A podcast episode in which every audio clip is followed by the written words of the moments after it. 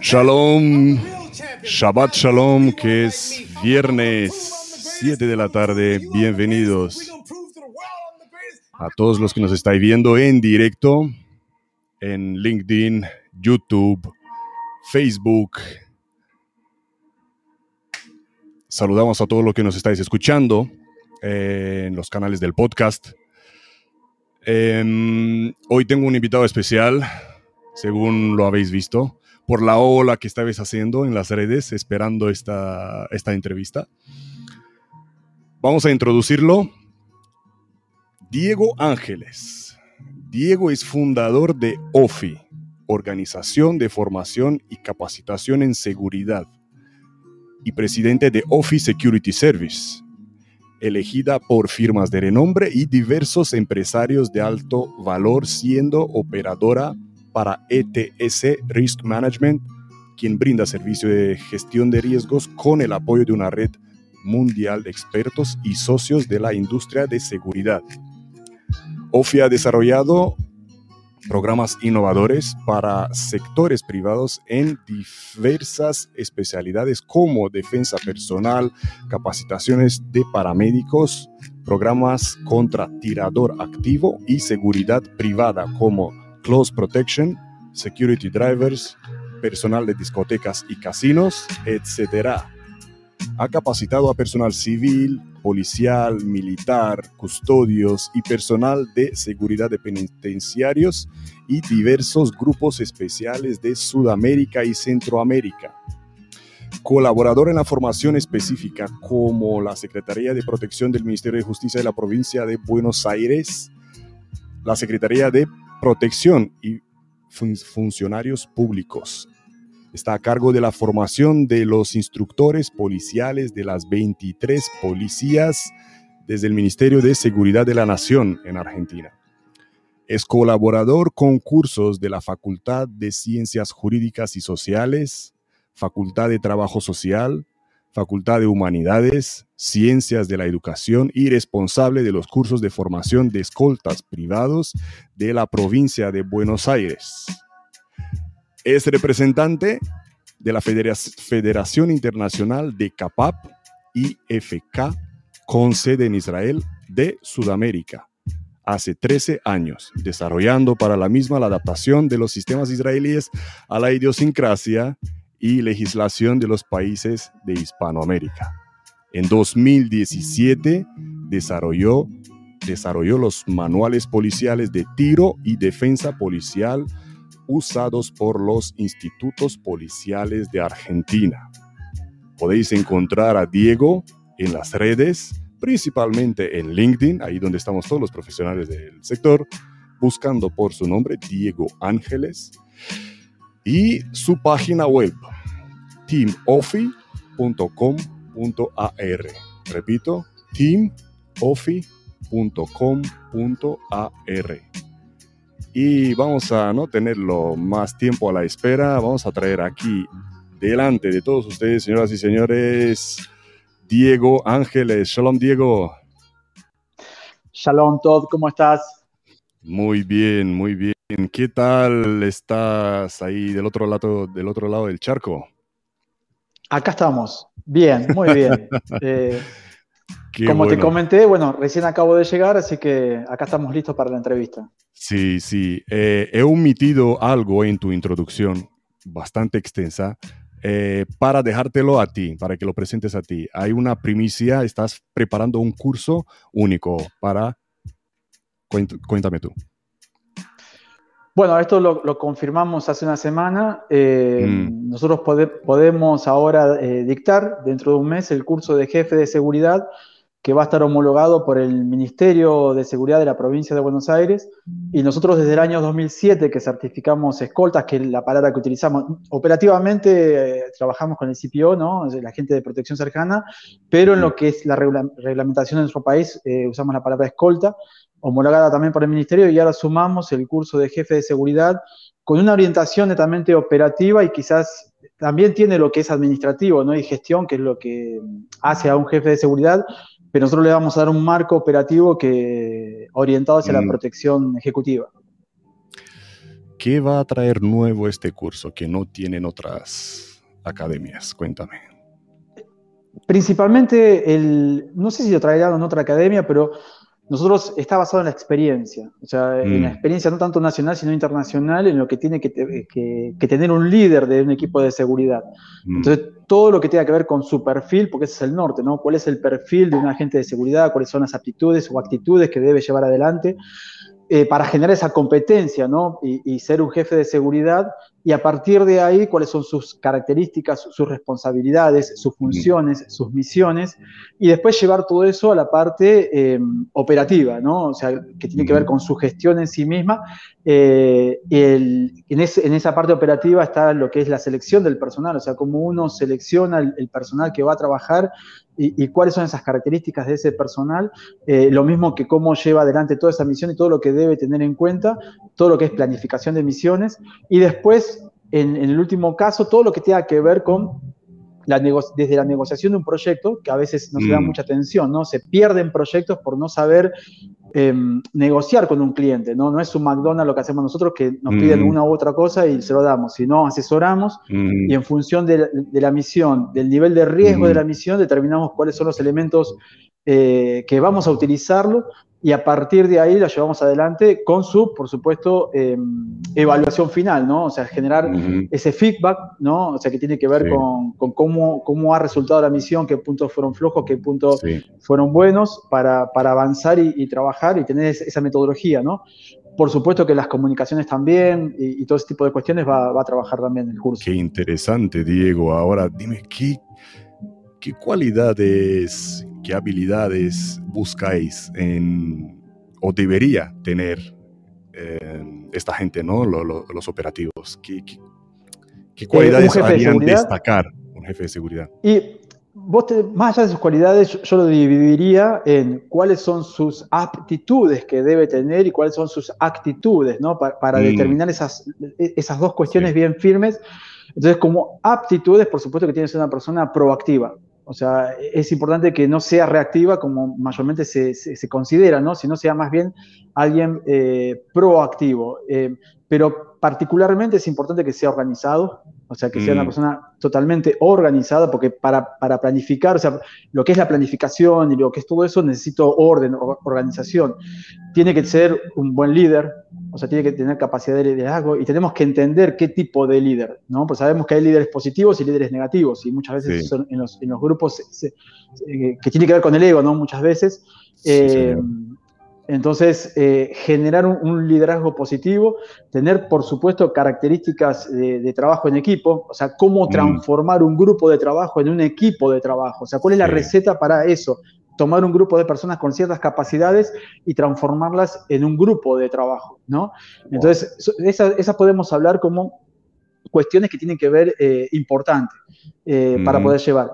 Y sus actitudes, o sea, cuando hablamos de la actitud, por supuesto, la seguridad en sí mismo, o sea, nosotros ayer estábamos en una formación de, para una compañía, ¿no? Estamos formando los instructores de una compañía en Chile y estábamos hablando de estos temas, ¿no? De cuál es el perfil o cómo desarrollarlo y, justamente cuando nosotros identificamos, ¿no? Ponemos aptitudes, esta, esta, esta, esta, esta, un ejercicio que hacemos, por ejemplo, cuando formamos los instructores es decirle en cuáles están flojas, cuáles creen que les falta o consideran que tendrían que trabajar mucho más, porque eso nos determina automáticamente nuestras falencias, ¿no? Entonces, eh, podemos identificar enseguida cuáles son nuestras falencias y a partir de ahí poder saber dónde tenemos que trabajar. Entonces, volviendo a las, actitudes de ese jefe de seguridad, la privacidad eh, es fundamental, o sea, la mm. privacidad y la reserva o sea, nosotros, los clientes confían en nosotros, eh, manejamos sus datos críticos. Así, a veces sabemos que es difícil eso porque hay, veces que, que nos terciarizan y, trabajamos con otra compañía y se resguardan información y sabemos que si confían en nuestra seguridad, nos confían en la seguridad, necesitamos esa información. Entonces, la privacidad y, y, las reservas son, son fundamentales. Y ahí podemos ir identificando algunas características, ¿no? Pero bien divididas entre aptitudes que necesita y actitudes que tiene que tener ahora, ahora eh, me imagino, mira, yo eh, quiero participar en tu curso. Eh, ¿Por qué tengo que pasar? ¿Qué tengo que aguantar? ¿Qué tengo que superar para salir el líder que llevo dentro? ¿Por qué me vas a hacer pasar? Cuéntame un poquito. Algunas este cosas que voy a sufrir, ¿no? Voy a sufrir. no, hay dos cosas. Mira, eh, eh, este curso es online, es 100% online y es un curso que, eh, por la, dada la situación de la pandemia, se ha posibilitado porque es un curso presencial, ¿no? Pero es un curso online. Entonces, al ser un curso online, por supuesto, tiene que ver más con la parte más cognitiva de las, de las preguntas y, y cómo, no tan solo pensar en contenido, sino también en criterio común. Eh, de hecho, cada, cada cosa tiene una evaluación, o sea, cada concepto tiene una evaluación y nosotros evaluamos no tan solo cuantitativamente, o sea, esto es esto, sino cualitativamente, cuál es la idea o el concepto que uno tiene que llegar a desarrollar. en, en, lo teórico trabajamos desde ahí, en lo práctico, o sea, que no es, no es el caso de este curso porque estamos trabajando, pero en lo práctico eh, muchas veces uno confunde, ¿no? El, ¿Para qué es eh, la exigencia? ¿no? ¿Para qué hacemos esta exigencia? Entonces, la exigencia práctica tiene que llevar a una persona a poder decidir bajo una situación de estrés extrema mm. o en un remolino de tensión. Estrés no quiere decir eh, el viejo concepto de llevar a la gente al, barro o, meterlo en el agua, que podría ser, un, si tengo una función específica, me refiero es eh, claro, me, refiero al estrés, se puede estar de, muchas determinadas maneras. Yo puedo poner alrededor tres o cuatro personas y, decirte que hagas una negociación, que es una característica que necesitamos, por ejemplo, mm. eh, para, trabajar, vuelvo a hablar de lo mismo, ¿no? De eh, jefe de seguridad o, o de CPO también, ¿no? Eh, entonces, eh, quiero generar un, diálogo y una negociación con una persona con personas que estén alrededor molestando y, interviniendo y tirando abajo esa negociación, y eso ya de por sí es estrés. O sea, el, poder saber cómo posicionarme, de qué manera posicionarme, leer el lenguaje corporal de las personas, poder mantener la calma dentro de un remolino de tensiones, o sea, ya es estrés y nadie me tocó un pelo. O sea, pero mi misión es poder cerrar, por ejemplo, o poder lograr un objetivo en sí mismo, que eso, de eso se mm. trata la negociación, ¿no? O sea, poder lograr mis objetivos, cuando los objetivos del otro son contrarios. Entonces, eh, el estrés se puede generar de muchas maneras. Entonces, en tu pregunta, ¿qué, ¿qué, tengo que pasar? Y vas a tener que pasar un montón de conocimientos eh, eh, académicos, que son la base, que es lo que se fundamenta todo lo que hacemos para poder ser competentes en algo, ¿no? Pero también vas a tener que pasar eh, una, una, gran tensión por el estrés controlado de diferentes tipos de situaciones que son importantes para, para, ver cómo actúas en un ambiente diferente, no en un ambiente controlado. Todos en ambientes controlados estamos bien, ¿no? O sea, en un ambiente controlado actuamos bien, decimos las cosas bien y estamos manteniendo nuestra paz interior. pero cuando el ambiente no es controlado, eh, ¿qué sucede? ¿Qué es lo que nos sucede muchas veces en seguridad? A medida que vamos avanzando eh, en la carrera, en la experiencia y todo, aprendemos a tomar decisiones más seguras y más correctas en ambientes más hostiles. Ese sería como el aprendizaje. Qué bueno, qué bueno. Vamos ahora a ti, Diego, suena muy interesante. Vamos a ti, para los que se están preguntando, ¿quién es Diego Ángeles? Eh, ¿Qué formación tienes tú, Diego? ¿Por, ¿Por, qué has pasado tú? ¿Por qué has tenido que pasar para ser quién, eh, quién eres hoy? He tenido que pasar por tomar decisiones en mi vida en seguir mis objetivos claros. O sea, desde muy chico tuve claro qué es lo que quería eh, y quería hacer una carrera que no existía. O sea, mm. primero me, dediqué a las artes marciales desde muy chico eh, y siendo bastante joven eh, por experiencias personales, hay, una, parte de mi vida que no la conoce casi nadie, que tiene que ver con la parte competitiva. Eh, desde muy chico me dediqué a competir, con 17 años salí campeón mundial de mi país en uno de los primeros torneos que se hacía en aquel momento, imagínate, yo tengo 47, hace 30 años atrás.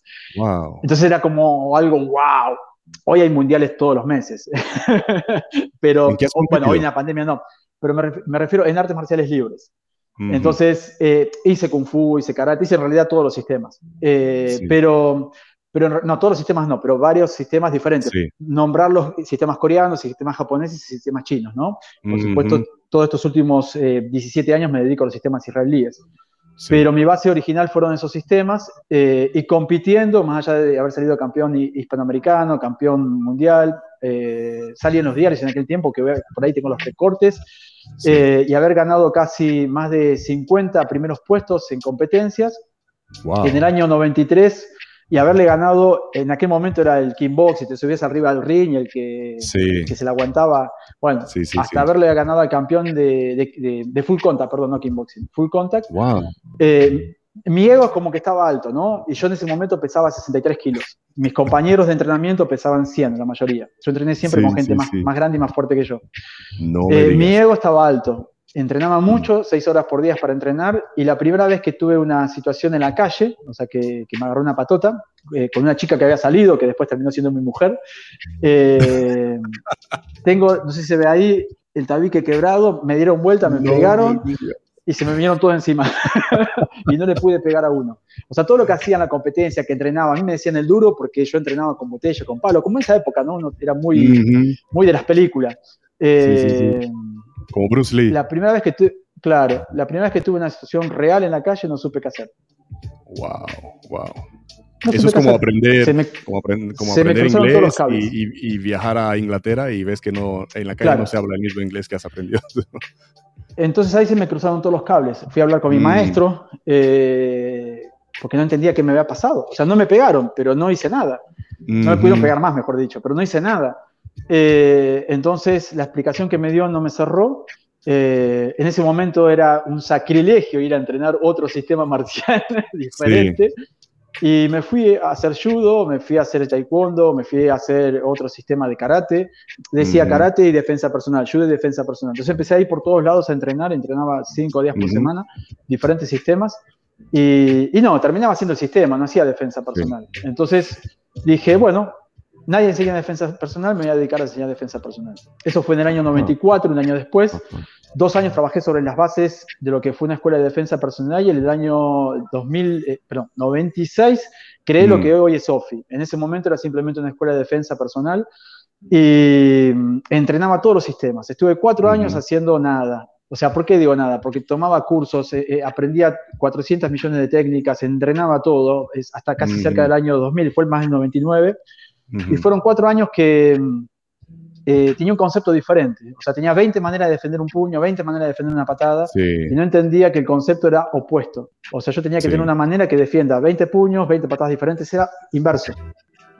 Hasta que empecé en la facultad, ahí me dijiste que daba curso en la facultad, ahora yo no doy curso en la facultad, eso fue hace muchos años.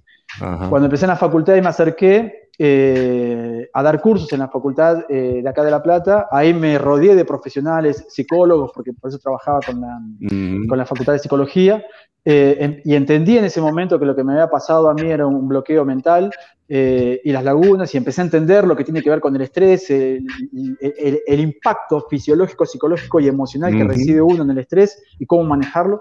Entonces ahí me rodeé de profesionales eh, y cambié lo que era esa escuela de defensa personal a una organización de capacitación en conjunto con profesionales académicos y orientando a esos profesionales a lo que hacemos nosotros.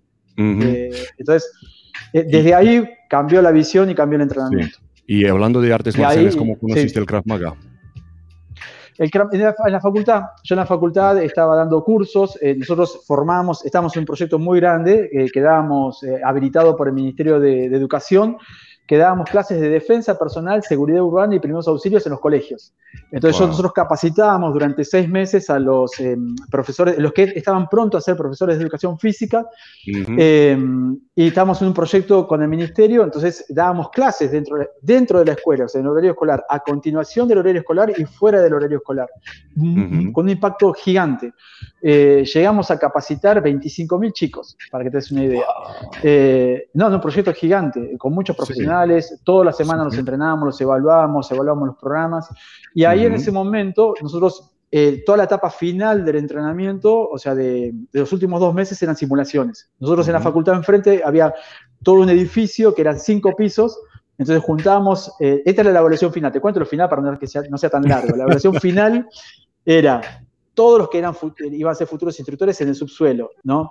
En cada piso nos poníamos los instructores. Estaba Gaby, que, empezó conmigo en el año 96, que hoy es mi mano derecha, ¿no? Eh, hace 26 años que estamos juntos. Entonces, en cada, en cada piso nos, colocábamos los instructores eh, y ellos tenían que subir piso por piso y al último piso tenían que resolver un examen escrito. Entonces, eh, un instructor los mantenía abajo con actividad física, ¿viste? Como siempre, los estresamos, los movemos. y después tenían que subir solos. Y cuando subía le salíamos de cualquier lado, del ascensor, de las aulas, estábamos en las escaleras, todo con casco, protecciones, y le dábamos. Pero eh, eh, lo cuento ahora porque ya pasó. Nosotros cuando agarramos al, futuro instructor, lo, medianamente lo, controlábamos y golpeamos, mm. capaz con el pie yo golpeaba la pared o algo y le decía, grita, grita, ¡ah! Decía, grita, no me pegues más, no me pegues más. Entonces se escuchaba todo eso abajo. Tremendo. grita, por favor, por favor, por favor, por favor. Y de ahí tenía que salir y seguir al próximo y al próximo hasta que llegaba el, el último, el último que tenía que subir, que subir, me lo imagino. bueno, pero nosotros teníamos que pasar, o sea, tenemos que luchar con 20 o 30. Sí, sí, sí, Eso fue una etapa muy linda. Es, bueno, en ese momento, para no ser tan largo, eh, nos, contactamos con la eh, Asociación eh, Española de Kramaga, porque en Estados mm. Unidos estaba Larry Levine y estaba Jacques Janilov de la Federación Internacional de Kramaga pero yo no, sabía inglés, no tenía traductores de inglés en ese momento, recién empezaba a hablar internet, entonces no, no, no, no, había comunicación. Me comuniqué, ni siquiera yo tenía internet, uno de mis alumnos tenía internet en la casa y, de ahí me comuniqué con la Federación Española de Kramaga que estaba en ese momento Eli Benami, eh, dirigiendo, de, los co-creadores de lo que era la IKMF. y, bueno, y empezamos a, conversar y nos pasamos material. Yo le pasaba los trabajos y las investigaciones que tenía de la facultad con todo el material bibliográfico y ellos me empezaron a, trabajar todo lo que era el Krav Maga. Y ahí empezamos a intercambiar. Eh, y a partir de ahí, bueno, fue el primer sistema que hicimos de la IKF, eh, hasta que después, bueno, cambié en el año 2009, em, empecé a trabajar con Capap, que Capap es, es Kramaga, pero con un nombre diferente para diferenciarse. La diferencia de la federación que trabajamos es que son instructores actualmente de las IDF, o sea, dentro de la, de la parte militar, dentro de la policía o dentro de los grupos especiales, son instructores activos, es, es un conjunto de instructores activos que están en actividad. Me costó bastante que me acepten, o sea, hasta que te abran las puertas, vos sabes cómo es Israel, que al principio te dan material, pero para llegar realmente a lo a llegar es, su tiempo. y a partir de ahí empecé, claro, y a partir de ahí comencé a trabajar directamente con Israel, empecé a viajar regularmente todos los años a Israel a capacitarme, a pasar todas las formaciones, de hecho, para, para mi certificación, yo certifiqué, soy, esto es una primicia, ni siquiera lo publiqué, soy el, son cuatro niveles de instructor, el último es el nivel 4. Soy el primer extranjero certificado nivel 4 en Israel. ¡Wow! ¡Bravo, bravo!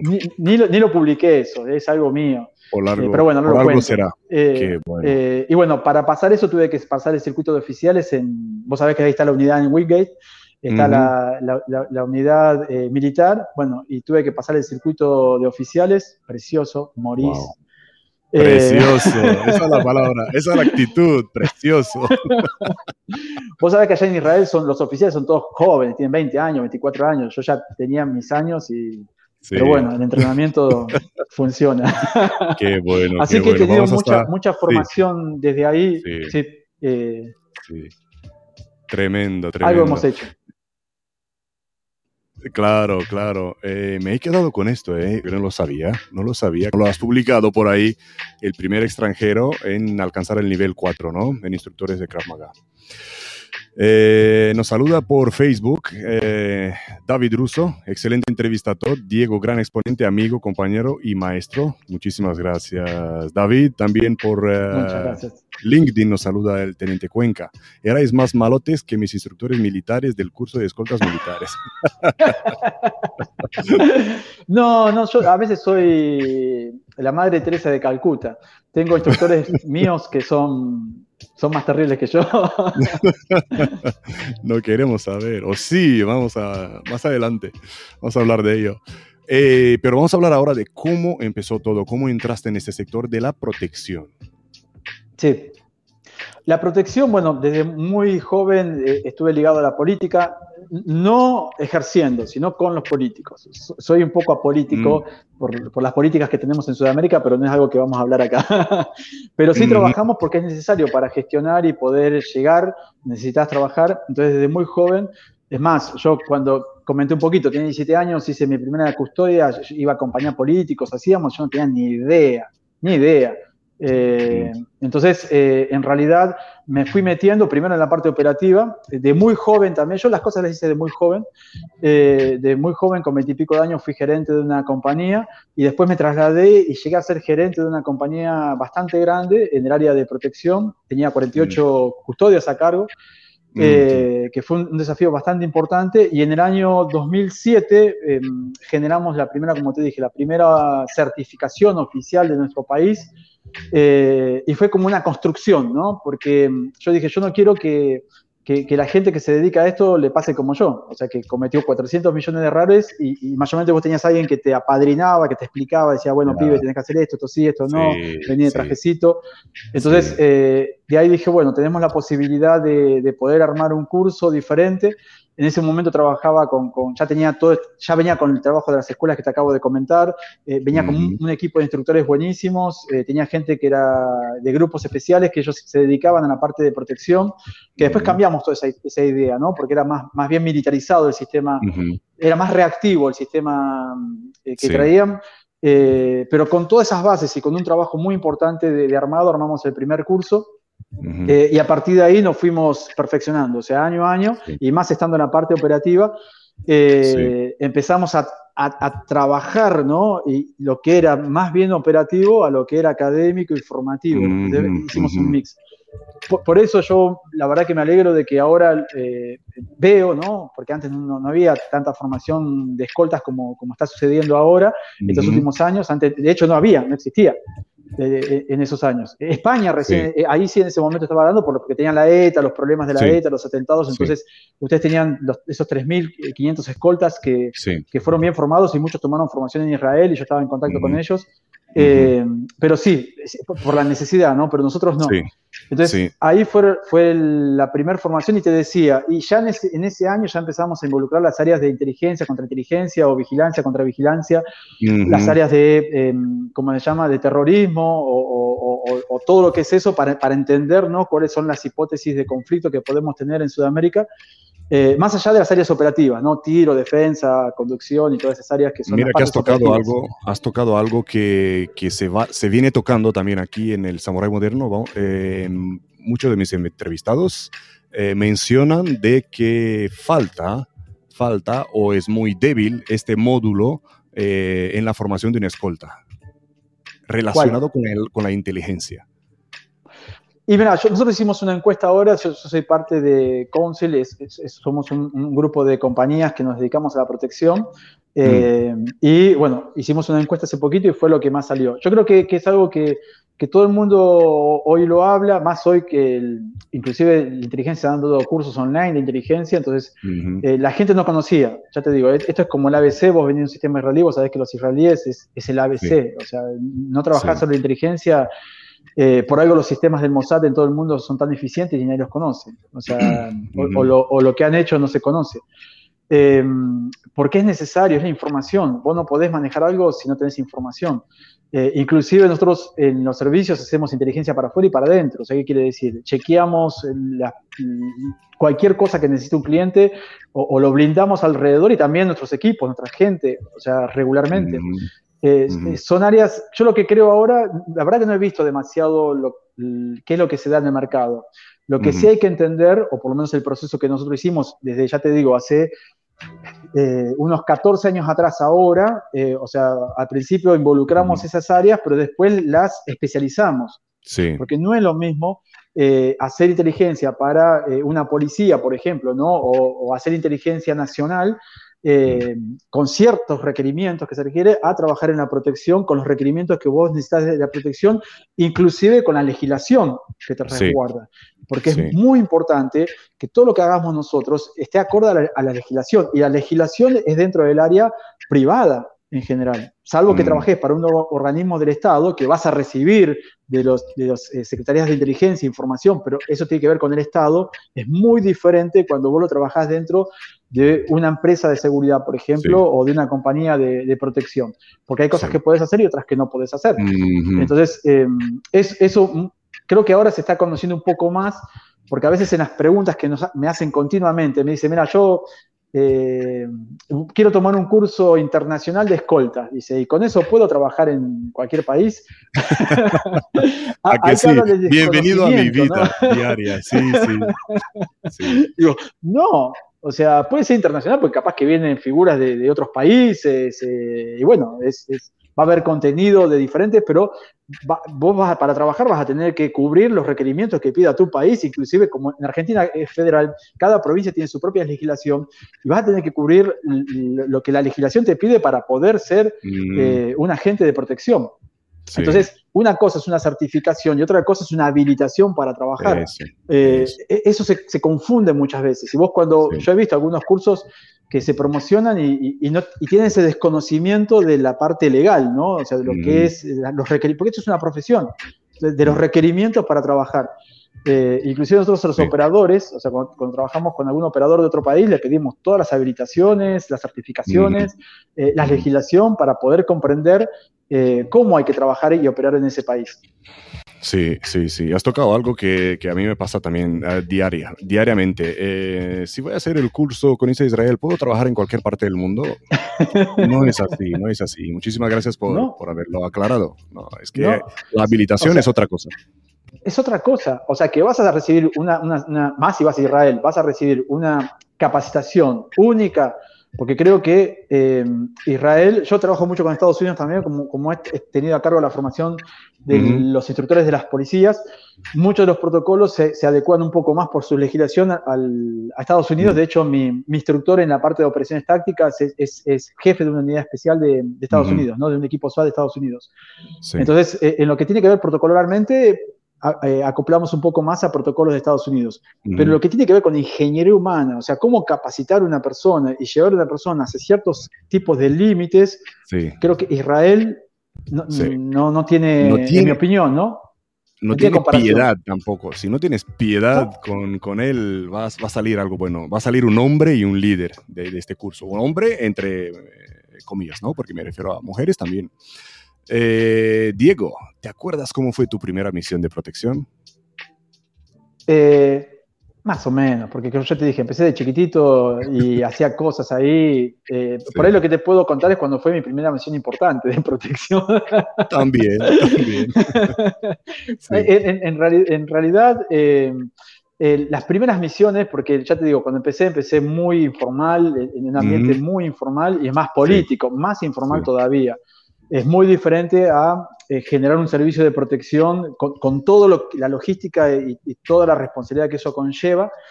Eh, entonces, en uno de mis primeros servicios eh, de protección, lo recuerdo bien porque el estrés fue extremo. claro, porque tener a cargo las comunicaciones, los vehículos, el personal, las comunicaciones con las secretarias de, la persona, trabajamos en conjunto con otras compañías de protección, entonces eran servicios, fue terrible. Entonces, quizás eh, lo que más recuerdo de esos, yo digo no de ese, de esos servicios de protección iniciales es la tensión y la preocupación y el no dormir durante la noche o tener, eh, acostarte un ratito con el celular en vibrador, mm. que prácticamente dormitas y no dormís, mm. a hoy. Que por ahí llevamos adelante operaciones mucho más grandes, mucho más importantes, e inclusive a veces con un riesgo alto, pero ahí estamos relajados. Esa es la experiencia. La práctica es el maestro, ¿no, Diego? ¿Sigues entrenando hoy? Dime. Eh, sí, sigo entrenando todos los días. Sí. Eh, OFI es una organización que tiene dos áreas, ¿no? Un área de seguridad y capacitación y un área de instructores, ¿no? Por supuesto, instructores en sistemas israelíes. Entonces, esta pandemia no hemos dejado de entrenar nunca, ni una semana. O sea, lo mm. primero que hicimos en, en, marzo, cuando empezó Israel, empezó con el confinamiento el 19 de marzo, nosotros el 20. O sea, ahí juntitos. Mm. Entonces, lo primero que hicimos es, eh, como, como, todo, como todo líder no maneja líderes, tiene que generar líderes. Entonces, hicimos un trabajo interno, todas las semanas empezamos con charlas teóricas para, para reafirmar conocimientos en todas las áreas en las áreas pedagógicas, didácticas, en las áreas de primeros auxilios, en las áreas de tiro, en las áreas de defensa, en las áreas de conceptos, principios. Entonces, mm. en realidad lo que, lo que hice en ese momento, una idea que se me ocurrió, nosotros tenemos mucho material biográfico, digo, vamos a armar mm. un manual para instructores, pero vamos a armar equipos de trabajo, armamos 14 equipos de trabajos con un líder, o sea, un instructor a cargo, eh, que tenga una especialidad en algo. Por ejemplo, si tenía que ser de primeros auxilios, tiene que ser un, especialista en socorrismo, ¿no? Eh, y armamos 14 eh, grupos de instructores diferentes que se dedicaban a una especialidad y lo que hicimos es mejoramos ese contenido que teníamos como formación propia nosotros como instructores y cada semana dábamos una charla sobre ese contenido. O sea, eh, no yo, cada instructor especialista online. Cada instructor ah, especialista daba una charla sobre ese contenido específico. Ese fue nuestro, nuestros primeros meses, entonces se dedicaban a la investigación, a, desarrollar mejores contenidos, a trabajar entre todos, y con eso mejoramos los manuales formativos que teníamos como instructores, y fue todo online. Después de dos meses dijimos, esto, va para largo. ¿Seguís haciendo esto hoy en día? Por supuesto, pero ¿qué pasó después de dos meses? ¿dónde, ¿Dónde puede encontrar la gente todo eso, todos esos cursos? Ahora te cuento. ¿Qué hicimos a los dos meses? Digo, tenemos que empezar a entrenar regularmente. Así que empezamos a entrenar tres veces por semana online, todos los instructores. hasta hoy día, hasta ahora. O sea, nunca paramos, nunca paramos. O mm. sea, eh, esto es todo lo que yo estoy hablando es contenido interno nuestro para instructores, toda capacitación para nuestros instructores, las bases. Eh, por cerca de octubre, cuando hicimos una, evaluación, ¿no? hablamos, eh, tuvimos una reunión para, ver qué les parecía, qué, sentían, qué, les parecía, cómo venía todo esto. una de las cosas que más me llamó la atención, que nos decían, la verdad que, todo el día estaba esperando la, charla, o sea, estaba esperando el juntarnos, estaba, o sea, yo estoy en comunicación con instructores de otros países que antes nos veíamos nosotros tenemos, hace más de 15 años nos juntamos cada dos meses a entrenar todos los instructores, siempre, en el mm. tiempo, nunca paramos. Mm. Esa es parte de nuestra metodología. Eh, y esto nos permitió poder estar conectados, inclusive más conectados que antes. Claro. Porque cuando uno vive en otro país, por ahí no es tan fácil, o por ahí nos encontramos en un evento internacional, pero no teníamos tanta comunicación. En cambio, ahora toda esta situación nos ha permitido tener mucho más comunicación, o sea, estar mm. semanalmente conectados eh, y poder mejorar o sentarnos eh, y poder eh, mejorar todo lo que veníamos haciendo, bajar a papel un montón de cosas que, que las transmitíamos de, de, palabra. Así que la verdad que fue un trabajo muy importante para, nosotros, para, para, para, nuestro equipo en particular. Ahora, para cerrar la pregunta, como me dijiste, ¿de dónde encontrás? Esto es propio nuestro, es trabajo para interno. Tenemos una plataforma educativa, o sea, desarrollamos una plataforma ya el año pasado educativa, en donde hay tienen todo, o sea, los materiales educativos, videos, las clases en vivo, eh, todo. Eh, y empezamos a dar cursos eh, online para las personas. Tenemos el curso de agente de protección, los cursos de protección de instalaciones, desde la contrainteligencia. tenemos cursos para formación de instructores y damos cursos privados como el que te acabo de decir, para formar instructores de otras especialidades, pero sí trabajando en toda la, parte docente de un, instructor, ¿no?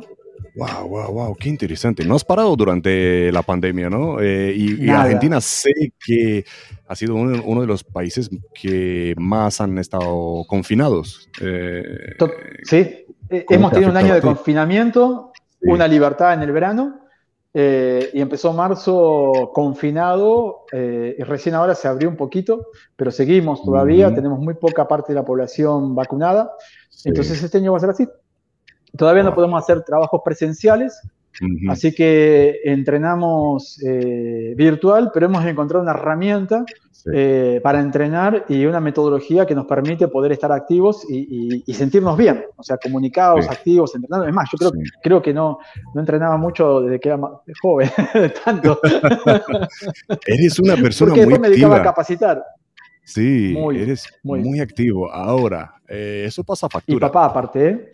Y eso, eso te iba a preguntar. Vamos a esta pregunta. Eh, ¿Cómo te ha afectado en tu vida privada estar tan activo? ¿Cómo compaginabas?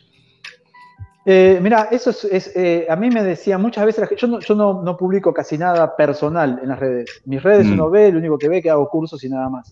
Mm. Y no saben de mi vida en personal. Eh, yo, estoy separado, o sea, hace ya unos cuantos años, y mm. por el contrario, o sea, mis hijos están conmigo la semana y los fines de semana con su mamá, algo atípico. por, eso, antes de la pandemia ya trabajaba eh, en lo que era el trabajo a distancia, y mm. mayormente los fines de semana me dedicaba a capacitar. La gente me pregunta, che, ¿cuándo estás eh, en tu casa? ¿Dejas una foto a tu familia? Yo le digo, yo le digo, llevo a mis hijos a la escuela, voy a las reuniones de la escuela, los llevo a, sus actividades, o sea, hago un mm. trabajo de papá, porque para mí, y la vida te enseña que lo más preciado es, eh, son los afectos, ¿no? Es lo que nos mm. llevamos. Entonces doy mucha prioridad a mi tiempo libre, a mi familia, a mis amigos. Eh, y de hecho creo que la organización hace el éxito. Hoy hablamos de, lo, de las características que debe tener eh, un jefe de equipo. Bueno, yo planifico las misiones y trabajo todo desde acá. Y tengo una mm. oficina acá mm. en, el centro de la ciudad que no la, uso poco y nada. Uso, más mi casa. Por eso son los recursos tecnológicos. Entonces me he organizado para poder administrar mis tiempos, por supuesto tengo a alguien que me ayuda, ¿no? Eh, con mis hijos, pero me he organizado para poder cumplir mis, funciones en el Estado, para poder cumplir mis, funciones en, la compañía, para poder cumplir mis funciones eh, en la organización que tengo eh, y cumplir mi función de papá, que es fundamental porque los chicos crecen y crecen rápido. Eh, entonces, yo siempre tengo una frase que dice, el tiempo que dediques a tus afectos es proporcional a tu, a tu felicidad. Efectivamente, touché, touché, bravo, bravo. bravo. Mm. Pero para cerrar, ¿cómo haces eso? Delegando. Esa es la palabra. O sea, pero para delegar vos tenés que formar. O sea, vos tenés que tener métodos formativos, que eso lo aprendí mucho cuando fui gerente de la compañía eh, de seguridad y tenía los, la gente a cargo de, custodias, ¿no? Porque tenía poco tiempo, pero todos los santos días a la mañana, todos los que podían estar, tenían una hora de capacitación. Todos los días. Todos los días. Eh, entonces, eh, la formación, uno como líder tiene que formar líderes. ¿Sí? Ese es el, es el concepto. Tiene que formar líderes que puedan ser igual o mejor que uno. O sea, tener, resaltar sus, capacidades, mejorar sus actitudes eh, y generar buenos líderes. Entonces vos podés delegar sin ningún problema. O sea, eh, Entonces la respuesta sería, ¿cómo compaginabas con tu vida privada? Delegando, ¿no? Formando equipos. Desarrollando equipos de trabajo. Desarrollando equipos, delegando eh, y confiando en las personas. Y por eso la otra pregunta importante es, ¿qué personas? Eh, es, muy importante, por eso, es muy importante la selección de las personas. Mm. Eh, ¿Qué personas buscas? Que eso tiene que ver, más que con sus capacidades, tiene que ver con la parte humana. O sea, mm. ¿qué, cualidades humanas tiene? Eh, a una persona podemos formar en lo que vos quieras, en tiro, en defensa, en lo que se te ocurra. eso es simplemente tiempo y formación. Ahora, para que uno sea una buena persona es algo innato en cada uno, ¿no? O sea, o es mm. buena o es mala persona. Esa es la división. Se nota, se nota tu formación israelí porque no paras de hablar del factor humano. Se nota, se nota. Claro. Eh, hablando de formación, vamos a ver. Em, ¿Cómo pueden resaltar los profesionales hoy en día? Los escoltas. Vamos a resumirnos a los escoltas. ¿Cómo pueden resaltar para conseguir un trabajo, Diego? Porque dirán que no hay trabajo, dirán que Exacto. Eh, cualquier excusa, pero mm, ¿cómo resaltar? Perfecto. Mira, yo en abril del año pasado hice un webinar, cuando apenas se inició la pandemia, mm. eh, porque hicimos un estudio de mercado a nivel internacional a ver qué pasaba con las compañías, ¿no? qué estaba sucediendo, qué estaba pasando con los escoltas. En aquel momento hubo 14.000 escoltas en Reino Unido que quedaron sin trabajo. O sea, porque mm. eran, contratados y quedaron sin trabajo. Mm. Entonces yo en aquel momento eh, les dije que era, momento de capacitación y creatividad, ¿no? O sea, resaltar esas dos cuestiones, o sea, la, la capacitación y la creatividad. O sea, ¿qué quiere decir? Es un, es un momento para continuar en el mercado. Yo lo que les propuse, eh, o, lo que hice públicamente, y les dije a los escoltas, y lo hice con la gente que trabaja conmigo, o sea, ustedes no tienen que salir del medio, tienen que trabajar. Así sea, yo soy un agente de protección con experiencia internacional, he viajado en todo el mundo, todo lo que vos quieras, pero tengo que ir a un servicio de seguridad común y bueno, prefiero trabajar de eso en este momento eh, que salir del medio.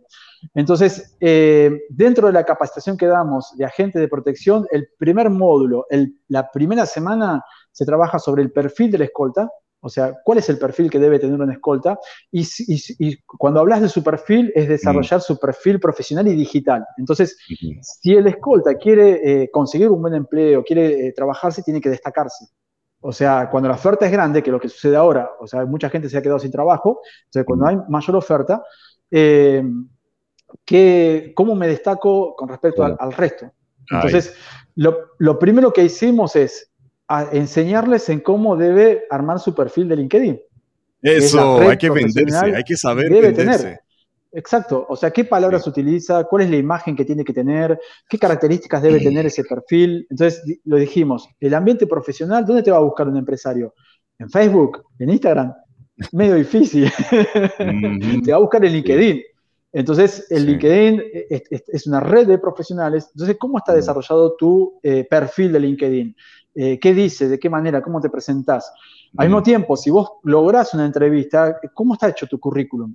Profesional de seguridad, cómo está orientado, entonces les enseñamos cómo armar ese currículum, les enseñamos mm. cómo generar una carta de presentación del currículum, que yo puedo mm. mostrar características que por ahí son para mí destacadas. Por ejemplo, eh, eh, una carta de presentación muy simple puede decir que manejo los idiomas, manejo tal y cual idioma, tengo portación en mm. armas de fuego, algo que te destaque con respecto al, al, delta, al, resto de manera de una carta de presentación de CCB.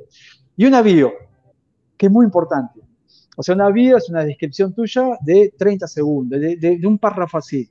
O sea, nosotros lo llamamos el speech del elevador que lo colgué hace poquito. O sea, si te cruzas con alguien y vos tenés que decirle en 30 segundos por qué vos sos elegido, por qué puede comprar tus servicios. O sea, vos tenés desarrollado un diálogo corto, o sea, que, indique eh, qué servicios brindás y por qué esa persona tiene que elegirte a vos en 30 segundos. Imagínate que vos estás en una reunión y te dice, ah, mira, eso me interesaría a alguien así como vos.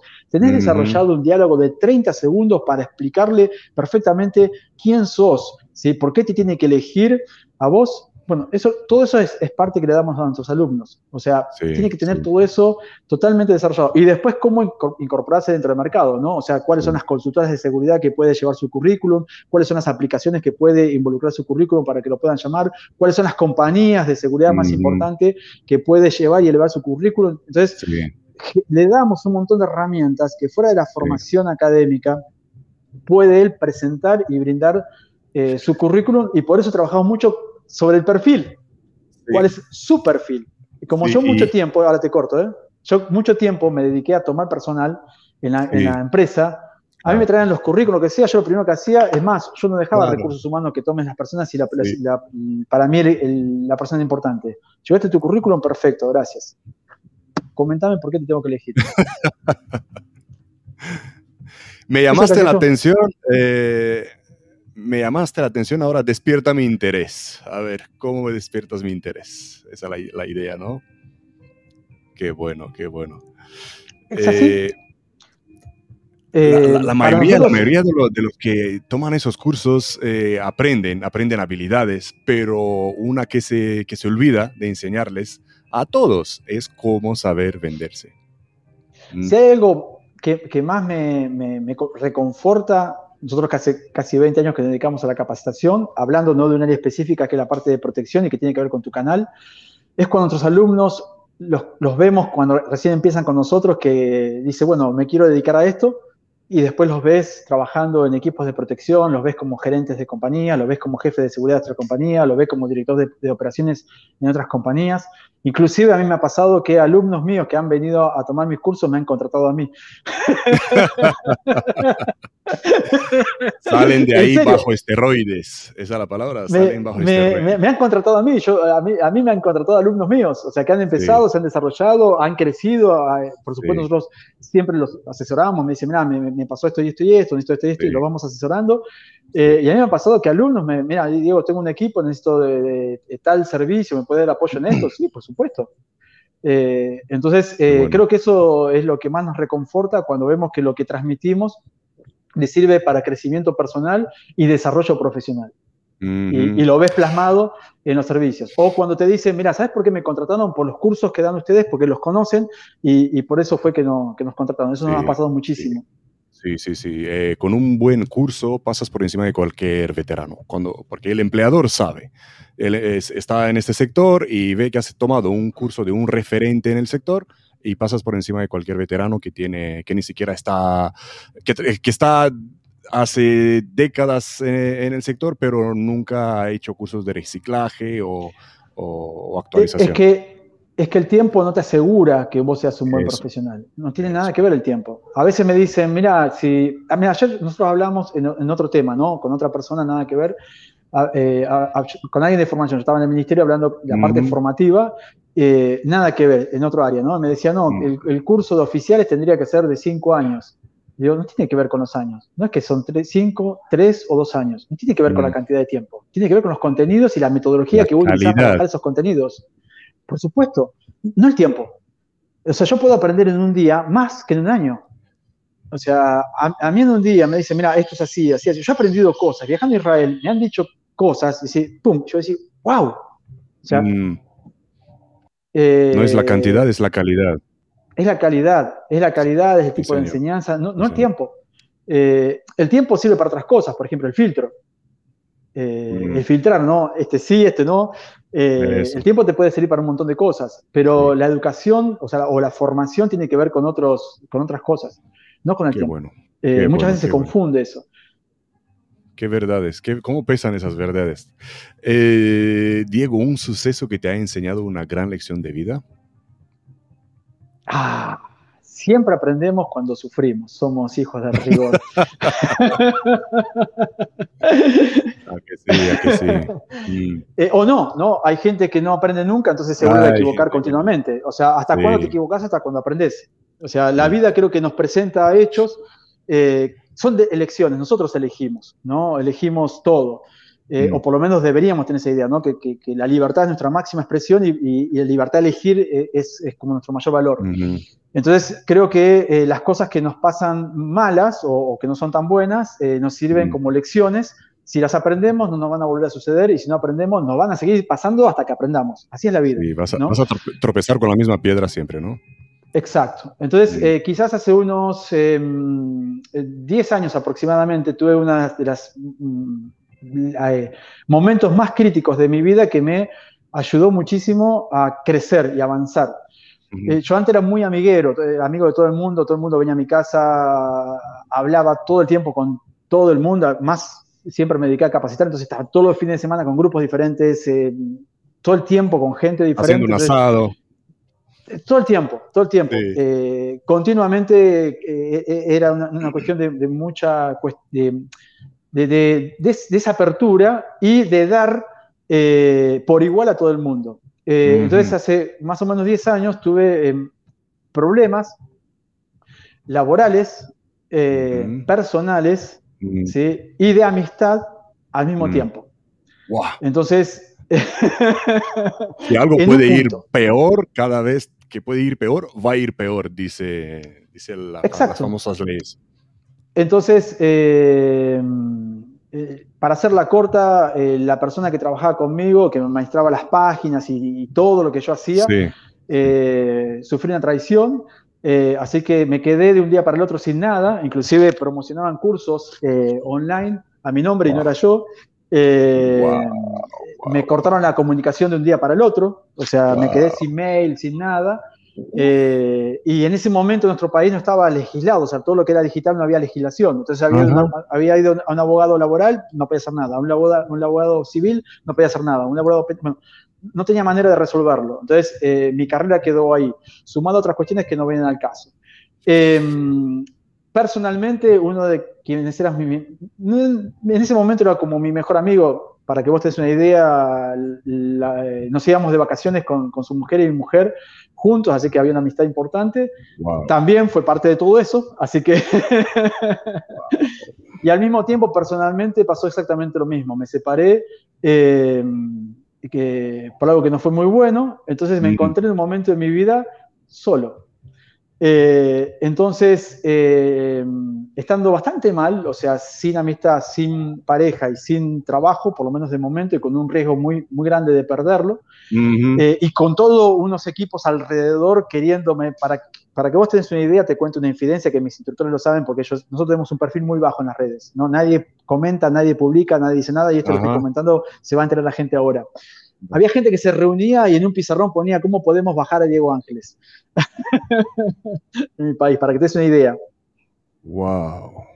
Entonces, en ese momento eh, fui la psicóloga y en una de esas charlas que eran maravillosas con una psicóloga que es una genia, me dice, y esto fue lo que cambió mi vida. Diego dice, la verdad que admiro mucho tu, pensamiento, tu manera de ser, sos una persona muy inteligente e interesante dice, pero en las relaciones pareces un tonto. Un poco más de inteligencia emocional, ¿no? Mira, eh, estoy flipando aquí porque la mayoría, no he mirado cuánto, pero un 80, 90% de todos mis invitados me vuelven a repetir el error que es confiar en las personas equivocadas en la vida, en la profesión. Y mira, no lo creo. Eh, lo podemos debatir eso, porque esto cambió mi mm. manera de pensar ese aspecto. Mm. Porque yo en realidad me sentía traicionado. ¿Cómo puede ser que uno da todo y se traiciona? No. Mm. Esa, esa, mujer me hizo cambiar la visión totalmente.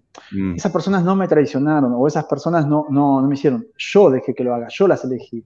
O sea, ¿a quién estoy eligiendo? No tiene que ver con el otro, tiene que ver con uno. O sea, ¿por qué le doy a una persona que es buena y todo, le doy tan, tanto, al igual que otra que la conozco de hace 20 años? O sea, porque a alguien nuevo le doy las mismas cuestiones que a alguien, eh, o porque confío tanto. Entonces, ese fue mi gran aprendizaje. Yo dije, acá el error no tiene que ver con, las personas mm. alrededor mío, tiene que ver conmigo y con mis decisiones y con mis elecciones. Cambié la mirada. Entonces, ahí aprendí a decir que no, Mm. Y ahí aprendí a delegar de manera responsable, no a todo el mundo, sino a quien se lo merece. Entonces, eh, la mirada tiene que ver más con uno, y ahí me cambió la vida. Y eso hizo de que hoy tengamos equipos, o, yo tenga un grupo de gente alrededor eh, en la cual confío, eh, te llena el corazón todo el tiempo porque es gente muy humana, es gente que para nosotros el dinero es una consecuencia del trabajo, no es el fin, todos estamos igual. El proyecto que nos mueve es educativo, inclusive en la parte de protección. Los que lo que nos mueve son los proyectos, no el dinero que vamos a ganar a través de ese proyecto. Que tenemos que ganar bien, y bueno, es nuestro trabajo, o sea, tiene, tenemos que valorar lo que hacemos, pero es una consecuencia, no es el fin. Eh, entonces empecé a eh, tomar mejores decisiones, a decir que no, eh, a seleccionar la gente. De hecho, nuestra organización, a medida que pasa todos los años, yo cuando llega diciembre evalúo todo el equipo que tenemos, quién estuvo, quién participó, quién no, y los que no están activos los sacamos. No buscamos gente, o sea, llenarnos de gente. Por el contrario, buscamos seleccionar personas. ¿no? Eh, y eso hace una calidad de equipos mucho más profesionales, mucho más comprometidas, que haya sinergia, o sea, ida y vuelta entre eh, lo que es nuestra organización y, los instructores y, los que participan de esa organización, eh, y todos tenemos la misma visión. O sea que cualquier grupo humano, de lo que sea, tiene que tener una visión en común. O sea, ¿a dónde vamos? Qué, interesante visión, qué, interesante visión, eh, de management también, ¿no? Estaba escuchando el otro día a un influencer hablando de algo parecido, ¿no? Eh, que decía, mm, hay que seleccionar rápido, hay que promover más rápido, pero hay que despedir rapidísimo. No pensárselo, no pensárselo dos veces porque está en juego eh, lo que es tu niño, tu negocio, ¿no? Tu, el management de tu empresa. Eh, y es, eso es fundamental. Sí. Vamos a una, una, pregunta que a lo mejor tiene que algo, algo que ver con la anterior. Eh, ¿Algún error en, en, tu vida profesional ahora? En tu vida profesional, ¿algún error del que hayas aprendido? Bueno, este el que te acabo de contar, por supuesto, es un error que aprendí. Eh, un error que aprendí muy bien a nivel formativo, ¿no? ¿Formativo o profesional me dijiste? ¿De formación o de trabajo? Mm, trabajo operativo. Trabajo operativo un error que haya aprendido, y en realidad nosotros cuando trabajamos en la parte operativa cometemos errores todo el tiempo.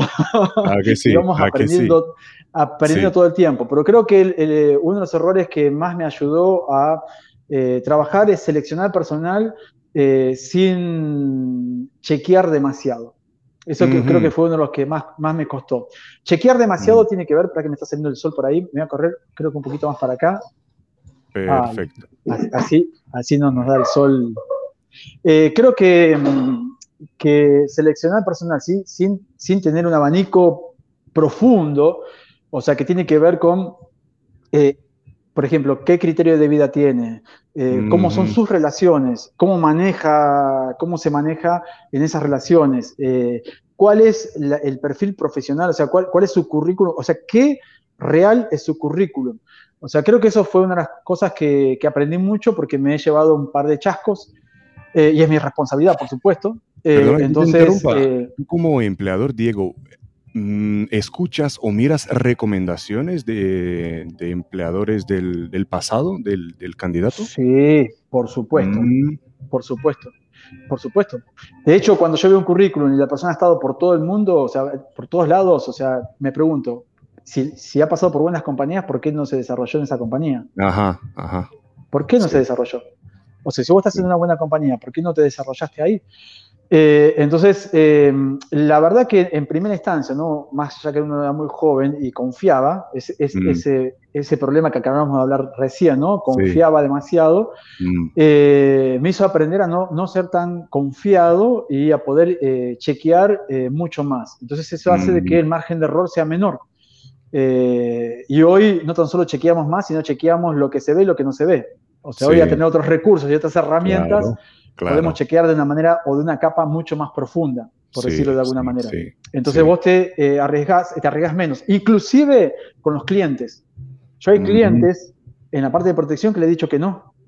Eh, uno de los servicios más importantes que tuve, para que vos te des una idea, como era un servicio tan grande, mm. yo tuve que tomar la decisión, creo que fue, no sé, hace 12 años será más o menos, tuve que tomar una decisión de dejar de capacitar porque este servicio, esta persona me quería como jefe de seguridad, era la condición. Pero para que yo pueda acceder a eso eh, y, pueda dar lo que la persona quería, eh, tuve que contactar a una compañía muy grande de, Israel ¿no? que me ayude ¿no? con, gente capacitada y profesional para traer parte al equipo, parte de israelíes capacitados, que era un requerimiento. Eh, y lo estuve investigando bastante ya antes de firmar el contrato, esas investigaciones me dio cuenta de que esa persona no, era la indicada para que yo cuide. Mi primer diálogo con una persona nueva, con un cliente nuevo, siempre, siempre, es este. Yo me siento enfrente y le digo, mira, nosotros hacemos inteligencia para afuera y para adentro. Mm. ¿sí? Nosotros no trabajamos con organizaciones criminales o con personas que estén ligadas a organizaciones criminales. Si no me lo decís ahora, yo lo voy a averiguar. Entonces, para no perder tiempo, le digo, esa es una pauta y es una norma nuestra. Eh, bueno, en este caso, ese diálogo que hago siempre lo había tenido. A los meses investigamos de que tenían lazos que a nosotros nos interesábamos y largué el servicio al diablo. No lo tomé. Eh, el cliente me dijo, estás perdiendo la gallina con los huevos de oros. Que va, que va. Es una ética que está por encima de. Es ética, exacto. Bueno, es ética. Eh, nosotros en la formación hablamos de lo que es el saber, el hacer y el ser. Cuando desarrollamos en ese camino de aprendizaje, ¿no? Mm. ¿Cuáles son esos saberes? ¿Cómo esos saberes los llevamos adelante? Para mm. poder ser un buen profesional, tiene que estar la ética. Claro. ¿sí? No importa los contenidos, tiene que haber. Eso es otra cosa que no se enseña mucho, ¿eh? Hablando de inteligencia que no se enseña mucho, la ética profesional es otra cosa que no se toca mucho. Es lo básico. bueno, vamos a hablar de lo mismo. Yo te empecé hablando de que empezamos la entrevista de cuál es el perfil, no importa, de un instructor, de un jefe de seguridad, de un agente de protección, de un security driver, de un dueño de una compañía. O sea, siempre necesitamos desarrollar esos perfiles y eso nos va a determinar la ética. Ahí veo la mano. Y eso va a estar cruzado por la ética. Ahí veo la mano de, de, los israelíes en tu, en tu formación, ahí la veo. Claro. Sí, sí, sí. Porque, la, ética nos tiene que acompañar porque es lo que nos hace tomar eh, las decisiones más seguras y más transparentes. Sí, y nos hace llegar al éxito, ¿no? Cumplir sueños y no, y no acabar de repente porque no has tomado la, mejor decisión a largo plazo. Exacto. Eh, en algún momento, no sé si en tu vida en general, en tu vida operacional, has dicho, ¿qué miércoles hago yo aquí? Te has preguntado, ¿qué hago yo aquí? No, no te has tirado de los pelos porque no tenemos, pero has dicho, ¿qué hago yo aquí? No. Em, no recuerdo. Yo creo que mm, nosotros al trabajar en seguridad estamos acostumbrados y vamos aprendiendo a poder manejar eh, situaciones más eh, riesgosas o críticas o, más conflictivas en sí mismas. Eh, entonces es parte del oficio. Para nosotros, eh, no el riesgo de una misión que es peligrosa o tenemos amenazas muy graves. Quizás eso no, se siente tanto. Quizás cuando vos tenés eh, muchos problemas y puedan ser internos, ¿no? O sea, creados dentro de los mismos círculos, o sea, que son los más complicados, ¿no? Que tienen que ver, lo volvemos ahora mismo con las relaciones, que todo lo hemos pasado. Eh, no, no creo que, se me haya cruzado eso porque fue mi elección. O sea, lo que yo hago lo elegí. Yo hago lo que elegí para mi vida. O sea, inclusive capacitar es una elección mía por encima de la parte operativa. Entonces, cada servicio que hago es porque lo elijo tener. Si a mí no me cierra, no lo hago. O sea, yo no hago cosas que no tengo interés. Le digo que no al cliente. O sea, y trabajo con un equipo de que cuando no nos interesa algo le decimos que no. Hay que saber decir no. Aprendí. Eh, entonces, cada vez que tenemos problemas, los resolvemos. O sea, buscamos la manera eh, más efectiva eh, de resolverlos y para eso está la experiencia, ¿no? La experiencia te hace resolver cosas dentro, como dije hoy, dentro de un remolino de tensión, te hace tomar las decisiones correctas para poder resolver esos problemas. Entonces, no, creo que sea, mm. que, me haya pasado eso de por qué estoy aquí. Mm, y eso de saber decir no, mira que es como en, en, la vida, en el día a día, lo que más hincapié hago yo en mi familia es enseñarle a mis dos niños, dos gemelos de cinco años, saber decir no lo fácil que es ahora a ellos dejarse llevar, eh, dejarse manipular, aunque los niños son los mejores manipuladores del mundo. Totalmente, ahí aprendemos a negociar. lo que hago hincapié es enseñarles saber decir no. Eh, y mira, eh, esto les sirve para toda la vida. bueno, todo, acabas de tocar un punto muy importante que yo lo converso mm. con, con, amistades, ¿no? Eh, creo que hoy la juventud, los chicos, les, falta límites. Eh, y esa mm. falta de límites hace que se fruten muy rápido. Cuando vos te mm. dicen que no, tenés que convivir con ese no. O sea, uno tiene que fundamentarlo, por supuesto, ¿no? Es una frustración. Exacto, y, todo el tiempo nos vamos a frustrar por algo que queremos y no lo podemos tener. O sea, o mm. hacemos algo para poder obtenerlo y poder hacerlo, o lo aceptamos. Es tan simple como eso pero me parece que eh, nuestros hijos son un gran laboratorio que tenemos porque ellos van creciendo, nos conocen. Eh, de hecho, cuando yo eh, trabajo sobre la parte emocional, ¿no? sobre, cuando trabajo sobre lo que es resolución de conflictos y, trabajo sobre los aspectos emocionales, no importa el área que sea, puede ser un grupo especial o puede ser un grupo de mujeres que han tenido problemas de violencia, siempre le digo que todo lo que están viendo lo prueben como laboratorio en sus vínculos personales, sus hijos, su pareja y su familia. Ya. Es nuestro, mayor, eh, es nuestro mayor laboratorio. Lo que decimos lo tenemos que probar con ellos. O sea, si yo quiero enseñar a un buen operador a poder em, manejar situaciones conflictivas dentro de un servicio, tengo que tener la capacidad de manejar las situaciones conflictivas de mi vida, con mi pareja, con mis hijos, con mi familia. Ahí es donde voy a demostrar. Porque me juega emocionalmente. Hay un lazo emocional. Y, mira tú por dónde va eso, eso lo que dices, que el mayor em, psicólogo de niños, que es Jean-Pierre Piaget, eh, los mayores estudios que los ha hecho ha sido con sus propios niños. A ellos los ha estudiado. Para... Pero porque hay un lazo emocional, hay un lazo emocional que te hace vulnerable. E-, ese lazo mm. eh, emocional te pone vulnerable. Vos una persona que no conoces, que no, tenés un, lazo emocional, mm. vos podés poner una barrera sin problema. Vos con un mm. hijo, o sea, cuando le decís que no y ves el sufrimiento de lo que está pidiendo, te duele, vos lo sentiste, te da cosa, pero vos antepones la enseñanza, o sea, lo que vos querés transmitirle, o por qué le decís que no, o simplemente porque decís, no quiero que tenga todo, sino lo que realmente uno le puede mm. dar y lo que él se merezca que le dé. Mm. Porque el aprendizaje, porque es tu función como, como papá, ¿no? El, formarlos y desarrollarlos. Y que ellos aprendan eh, eh, a, a, convivir con ese no y, como dijimos, no frustrarse. ¿sí? O inclusive fundamentarlo. Decir, ¿por qué? Sí, ¿no? bueno, inclusive decir, bueno, está bien, tenés razón. Entonces es, como nuestro... ¿eh? Eso es ser un verdadero líder. Y uno, el, liderazgo está innato en la sociedad, eh, mm. en todos, en todos aspectos. Eh, mm. Y el asunto, eh, ya te digo, yo creo que, como padres, que, es una figura mía muy importante, mm. y tuve un buen padre también que, me marcó las cosas, hoy creo que, es muy necesario, y principalmente los límites son necesarios en todos los aspectos. Sí, sí. Em, Diego, has viajado mucho. ¿Qué tan lejos has visto argentinos por el mundo? En todos lados. en todos lados. Los argentinos. En Israel ya lo sé, los he visto yo también. En Israel sobran. Pero la verdad los he encontrado en Alemania, los he encontrado en España, los he encontrado en Polonia, inclusive.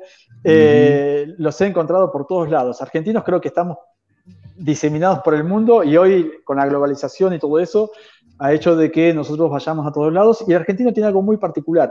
Ah. Nosotros vivimos en una situación de crisis continua siempre a mí me, dicen eso, ¿no? ¿Cómo, ustedes pueden generar inclusive operaciones con tan pocos recursos, mm. pero creo que la Argentina tiene algo particular que es como una mezcla de culturas eh, y ha aprendido a sobresalir en muchas ramas. Nosotros tenemos científicos, deportistas, eh, gente que muy destacada. El argentino, en, muchas áreas. Eh, tenemos gente muy destacada, pero tiene que ver con nuestra propia idiosincrasia, por eso la elijo.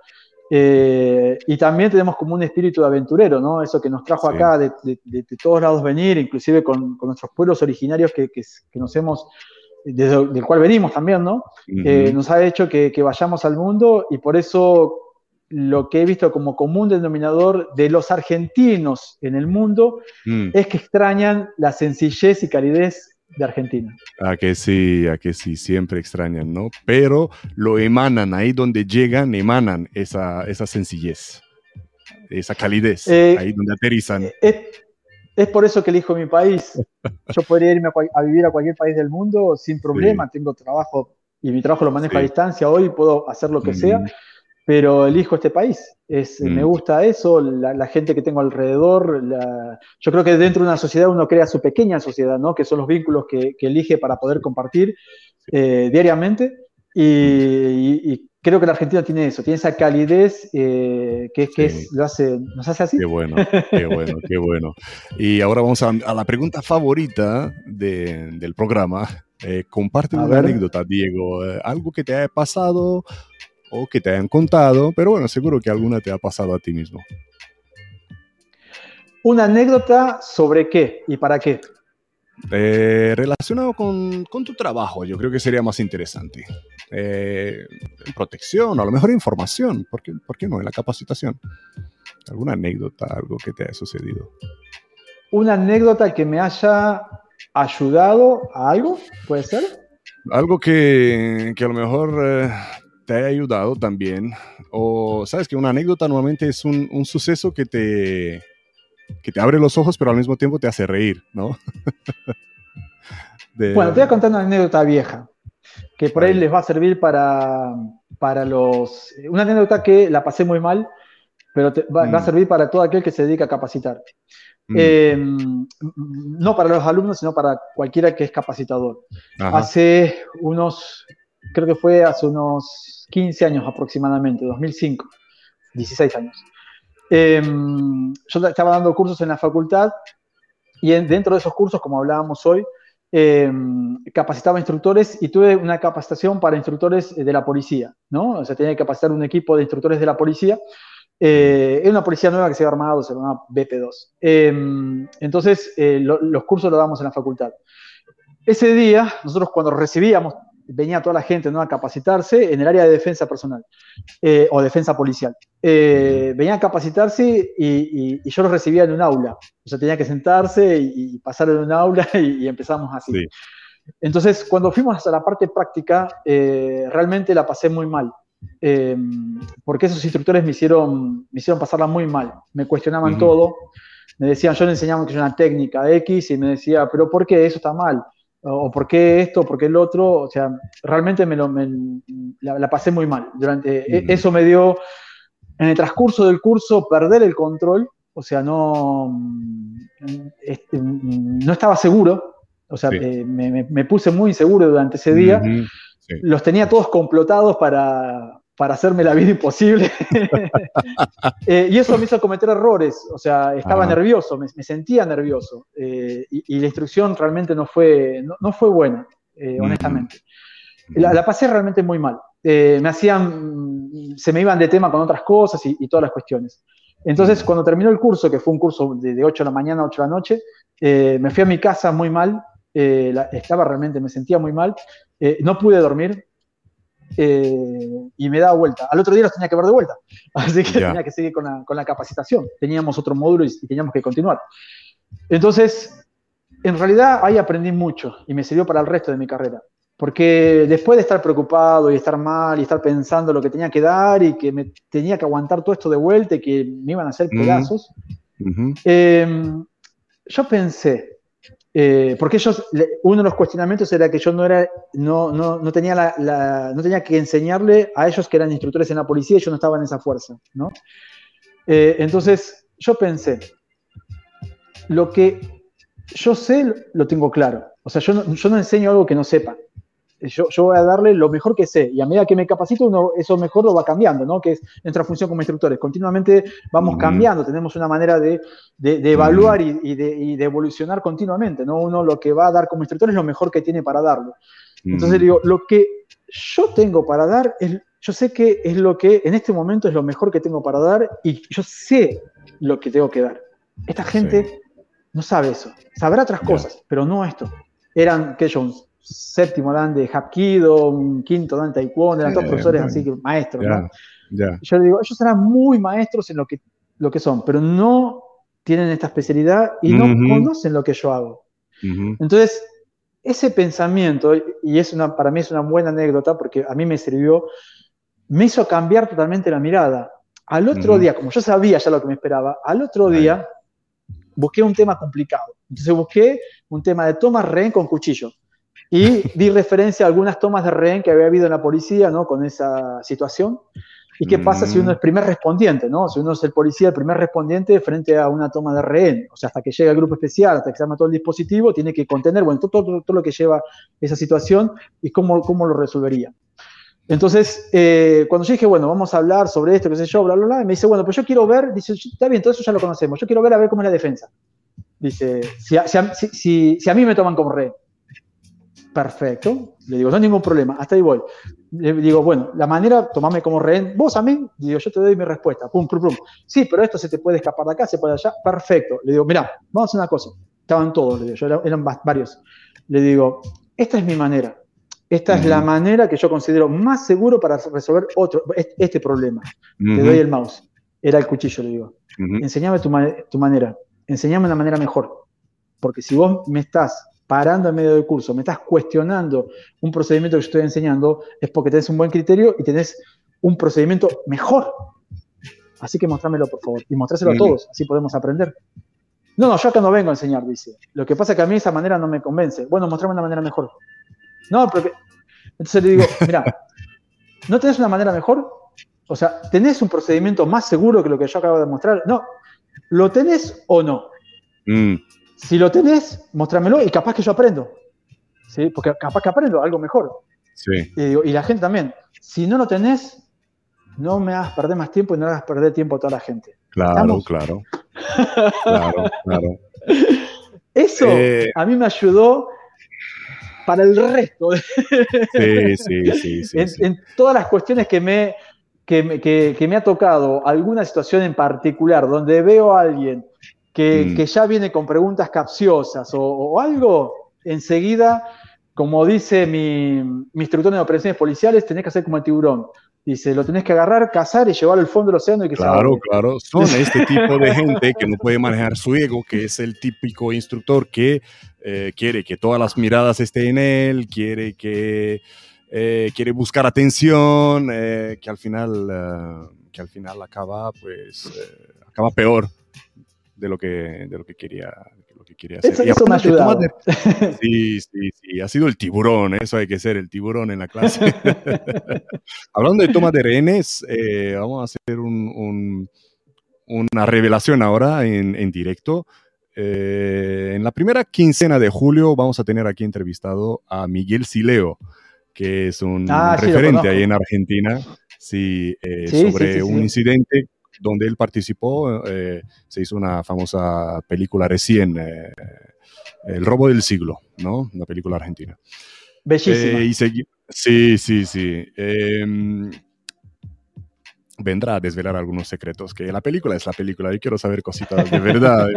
más, más Mira, además yo tengo una, una, buena anécdota con Sileo, que hace unos años yo armé un manual de tiro, ¿no? Para, mm. para los institutos policiales, Sí. Y, y, la verdad que tengo una, una, virtud para destacar de él, de Sileo, uh -huh. porque él me escribió eh, de manera privada eh, uh -huh. algo que no estaba de acuerdo con el manual. Eh, y me ah. dijo, se, se, felicita en público y se critica en privado, es de caballeros. Digo, me parece excelente. Entonces, eh, exacto, Fui hasta la unidad especial, estaba en el grupo Halcón, en la unidad especial, así que le digo, vamos a hacer una cosa, vamos a hablar personalmente y vamos a ver por qué esto es así y vamos a, conversarlo. Mm. Así que me fui hasta la unidad especial donde estaba Sileo y tuvimos una charla de unas cuantas horas donde pudimos conversar un montón de cosas eh, y poder eh, conversar sobre todo eso. Y todo eso terminó en que eh, un artículo de él esté dentro del manual que yo estaba haciendo. ¡Wow! ¡Qué bueno! Así que me pareció un caballero, me pareció una persona muy muy correcta. Y que terminamos conversando sobre muchísimas áreas. Bueno, en esa área particularmente estamos hablando sobre las áreas de tiro, ¿no?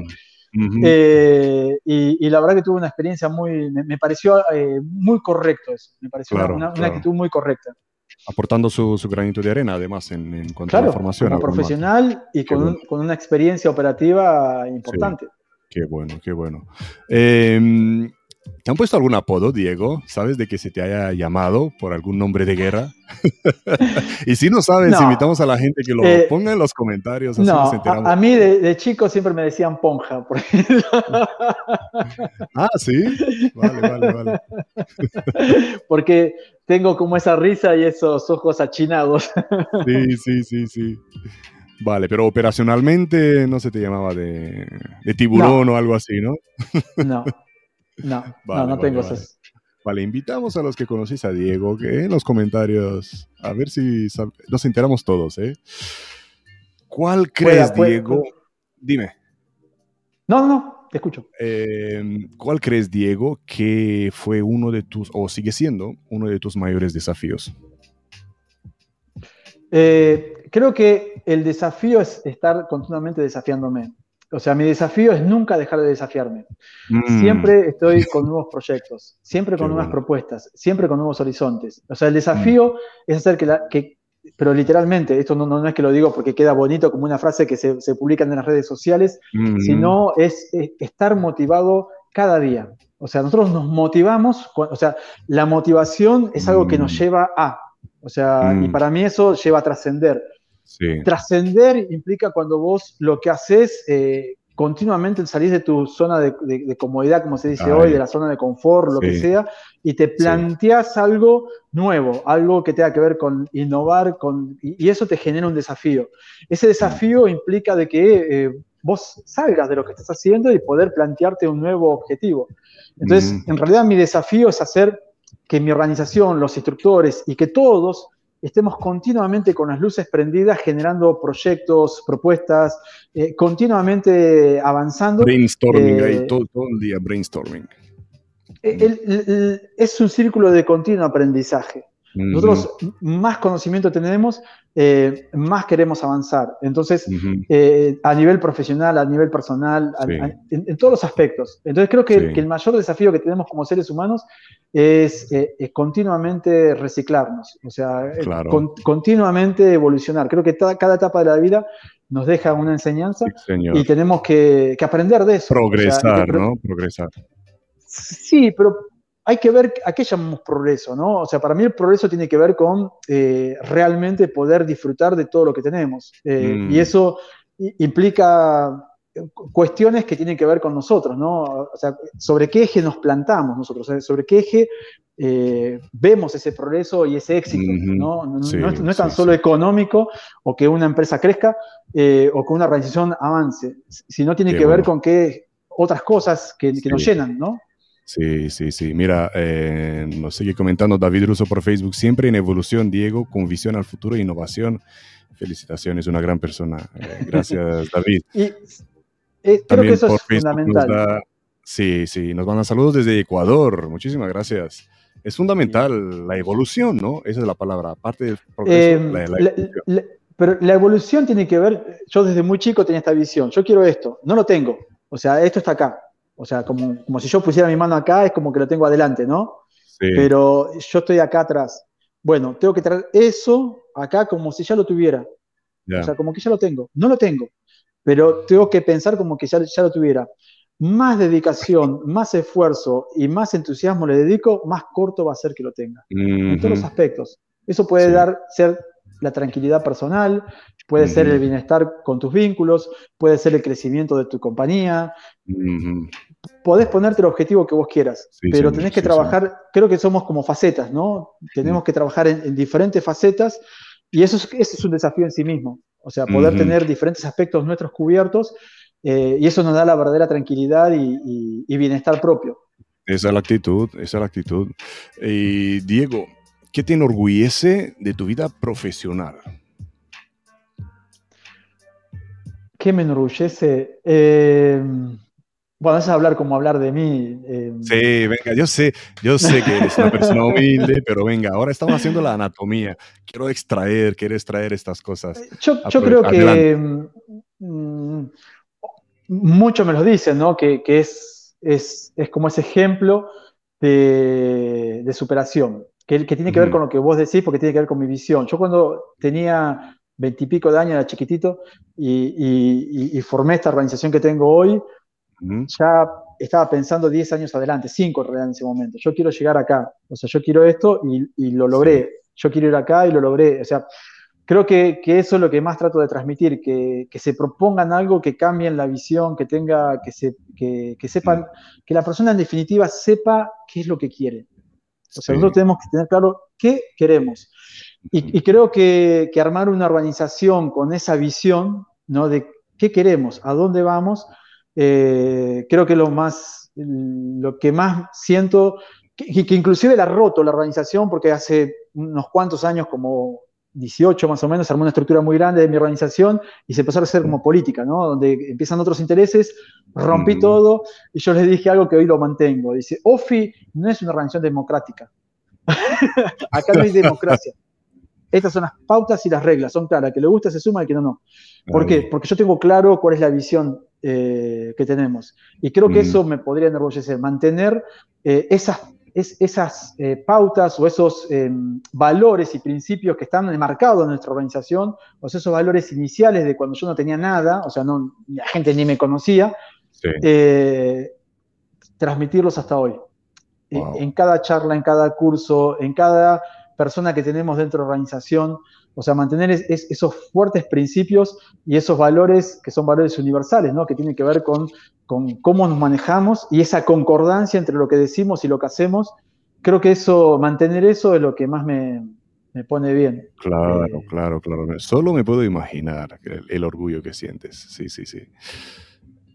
Diego, eh, a la siguiente pregunta no, no pido nombres, pero mm, ¿puedes compartir un cliente de alto nivel a qué niveles has llegado trabajando, aunque lo has venido diciendo a, lo largo de la entrevista. Un nombre no, pero ¿qué, quieres que... ¿Una experiencia? Has, trabajado a, niveles gubernamentales, has dado, tu empresa ha prestado servicios dentro o fuera del país por Sudamérica. Me refiero a... Nosotros primeramente operamos en todo Sudamérica, Centroamérica y, y ahora estamos pronto a expandirnos en Europa. Eh, entonces, nuestros clientes son de muy alto valor, tanto que nadie sabe nada. O sea, como dije, uno de los principios es la privacidad. Eh, y tenemos, por supuesto, hemos trabajado con clientes de muy, muy alto nivel, inclusive los, los máximos de nivel a nivel mundial, que tuvimos una experiencia muy, muy linda. Eh, pero tiene que ver con justamente cómo nos manejamos. Tenemos una red de contactos y, y proveedores para poder manejarnos con este tipo de clientes. Quizás un servicio que fue público, creo que fue el único que hice público eh, en mi red social, creo que el único, y por ahí lo puedo nombrar, que fue haber trabajado eh, hace unos años, eh, se hizo acá en Argentina el G20, o sea, la cumbre presidencial de todos los presidentes, que todo eso fue manejado por todos, por supuesto, organismos oficiales, ¿no?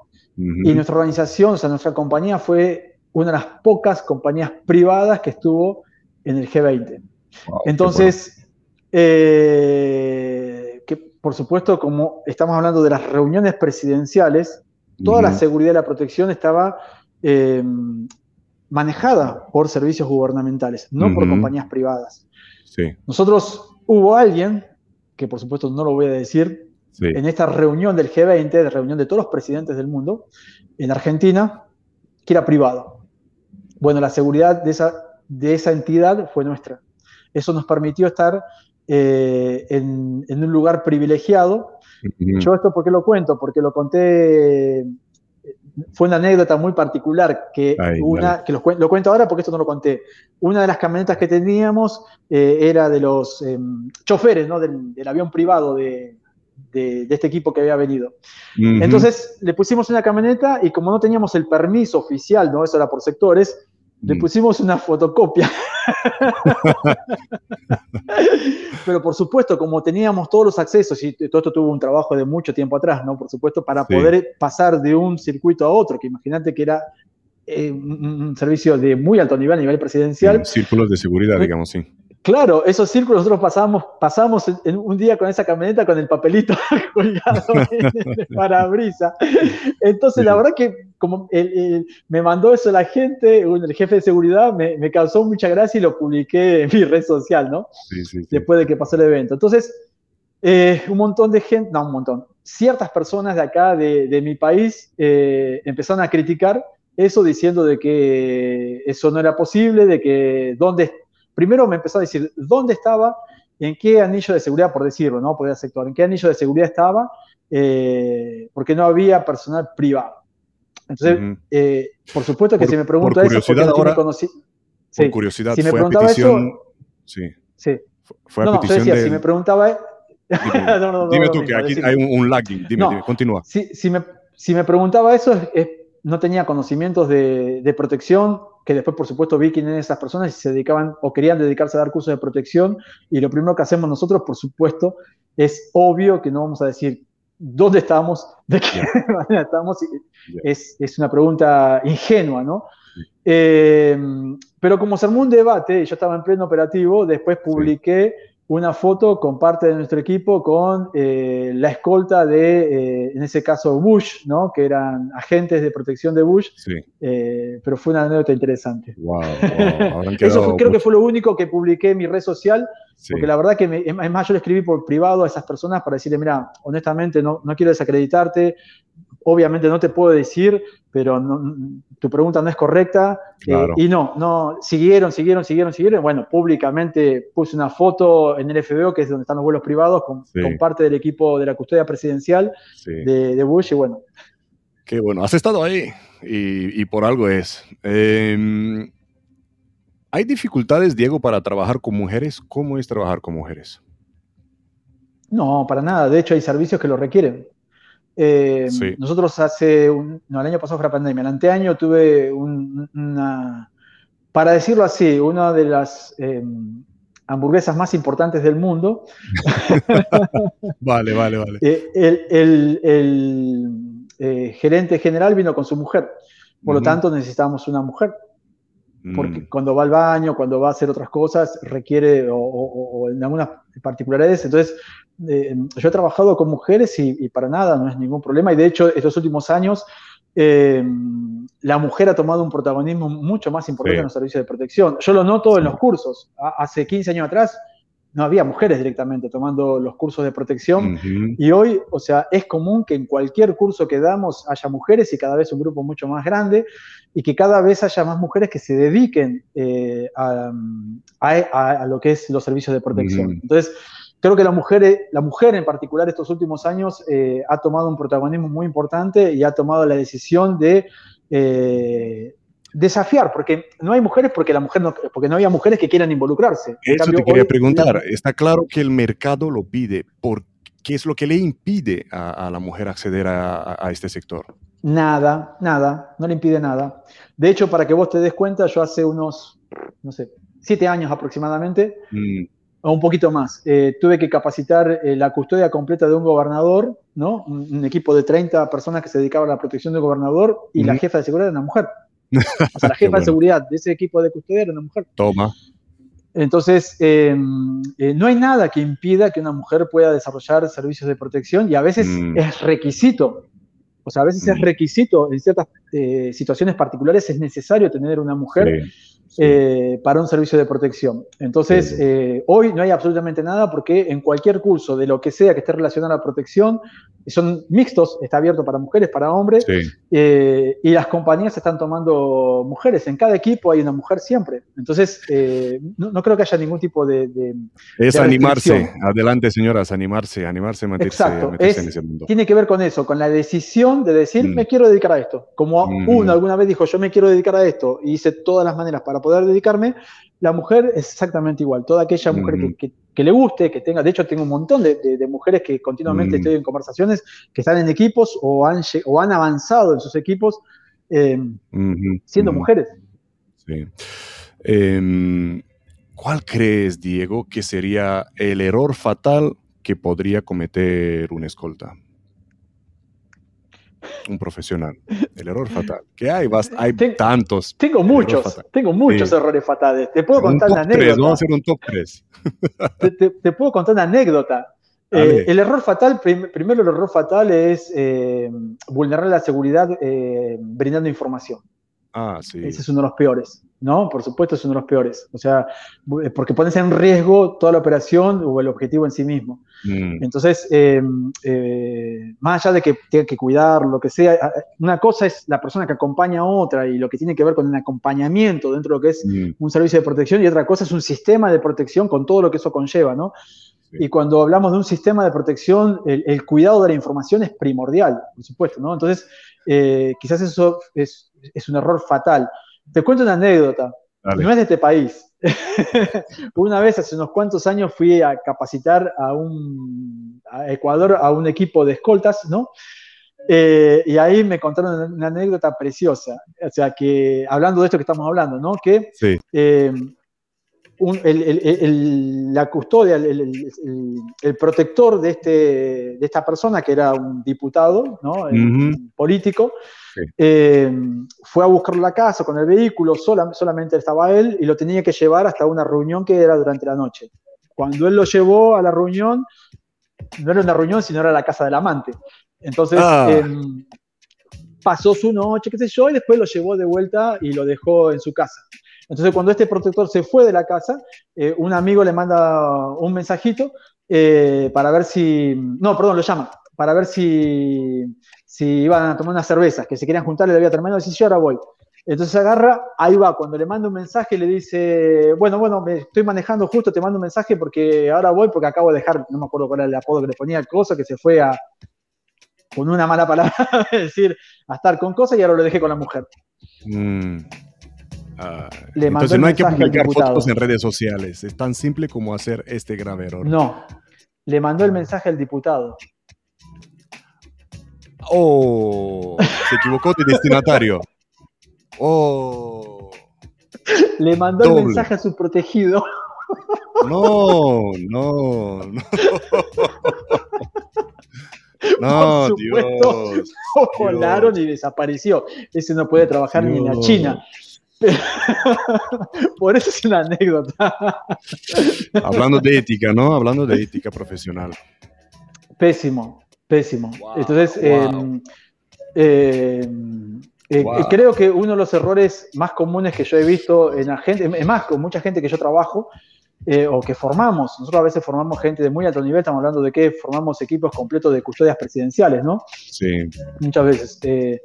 Eh, no se cuidan de la información. Mm. Porque no, no, me conocen, hay gente que no me conoce, no saben quién, quién soy y, por ahí cuentan detalles que no deberían comentar.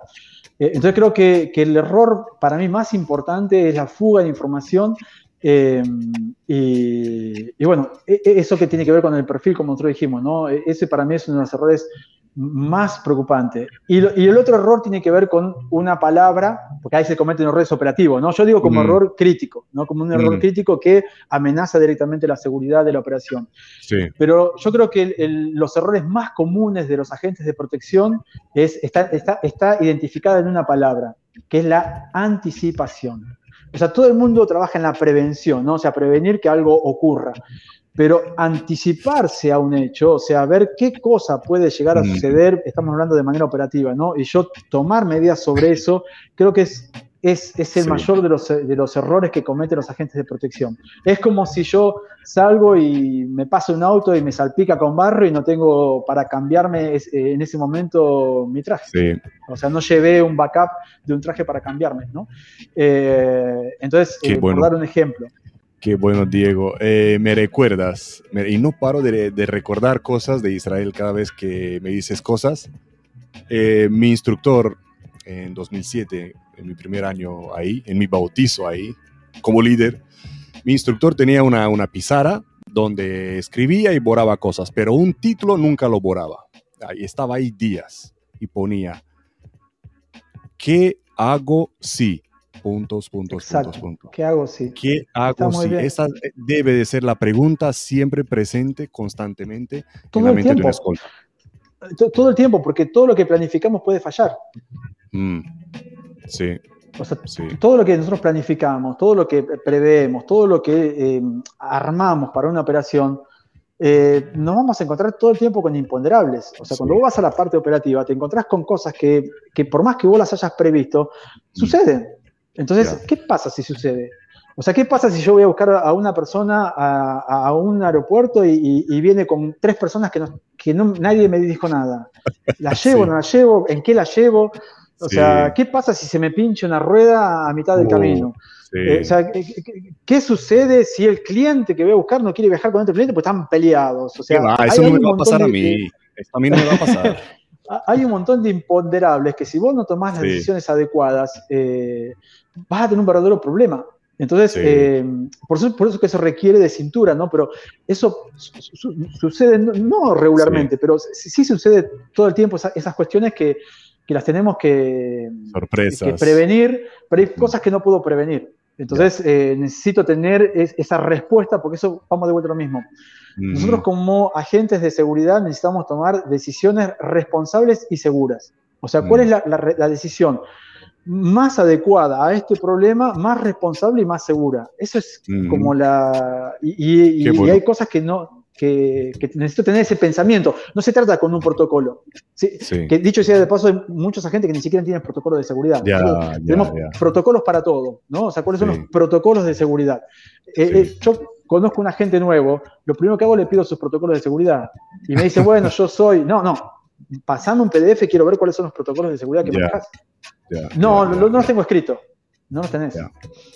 Es que ese es otro, otro nivel, Diego. Eh, vamos un poco a los principiantes, que los veis todos los días, a los que se quieren meter en este mundillo. ¿Qué crees que no están haciendo bien? Em, a los principiantes, nosotros todo el tiempo trabajamos con gente que inicia siempre, entonces no sé qué no están haciendo bien. Yo creo que lo que tienen que hacer es eh, involucrarse como cada cosa. Yo para hacer algo tengo que conocer. O sea, yo quiero hacer algo y tengo que conocer sobre ese algo. Entonces, lo más importante es que conozcan. Conozcan eh, cómo, cómo, son las compañías de, protección para poder tomar una, mejor decisión a la hora de capacitarse con mm. conocimiento adecuado, porque hay, hay, hay muchas organizaciones que, que, capacitan y por ahí la capacitación no es más adecuada. Mira, yo te hago una, no me, no me quiero ir de tema, te sigo con esto. Después te hago una, una, acotación. Eh, a veces eso es difícil porque no tienen conocimiento. para ellos todo lo que se les muestre está bien. A mí mucha gente me dice, mira, yo, yo, no me di cuenta que, que, estaba equivocado hasta que no tomé esta formación porque me hacen ver las cosas de manera diferente. Mm. Entonces, entonces ¿cómo, ¿cómo solucionamos ese problema? Bueno, capacitándose en diferentes compañías. Nosotros le decimos, capacítense mm. con nosotros, elijan otras compañías. Siempre algo se va a aprender, pero les sirve como termómetro porque ustedes pueden comparar. O sea, no, tenemos que ir a la vieja escuela y decir, no, nosotros somos los mejores, esto es así. No, nosotros somos una mm. opción. Lo que damos está basado en lo operativo. ¿sí? Mm. Eh, pero elija, ustedes lo importante es que se capaciten. O sea, que continuamente uno se capacite. Entonces, que investigue, que sepa cómo, que vea el mercado, que sepa que, cómo él eh, se va a meter en ese mercado, que entienda lo que es meterse en el mercado. Porque muchas veces mm. Ah, eh, uno piensa, como no conoce, piensa que es fácil, que va, que toma un curso y ya está, ya soy escolta. Ya, ya, ya. Ahora, la, gente, la gente a mí me pregunta, y esto es una pregunta recurrente de los eh, principiantes, ¿cuánto tiempo me lleva formarme como agente de protección? O sea, eh, ¿cuántos cursos tengo que tomar o, cuánto tiene que durar un curso para yo formarme como agente de protección? Entonces yo le digo, eh, nosotros nos formamos como agentes de protección toda la vida, porque es una carrera de vida. bravo, bravo, bravo, bravo. Duración, precio y cuánto, cuántos, cuántos cartuchos en el campo de tiro. Esas son las tres preguntas que a uno le pregunta. Esos son contenidos. O sea, yo lo que te quería decir con respecto a, esos contenidos, por ejemplo, vos si ves mis, mis que esto cuento una, infidencia, ¿no? Que yo lo cuento solamente en mis cursos. Mm.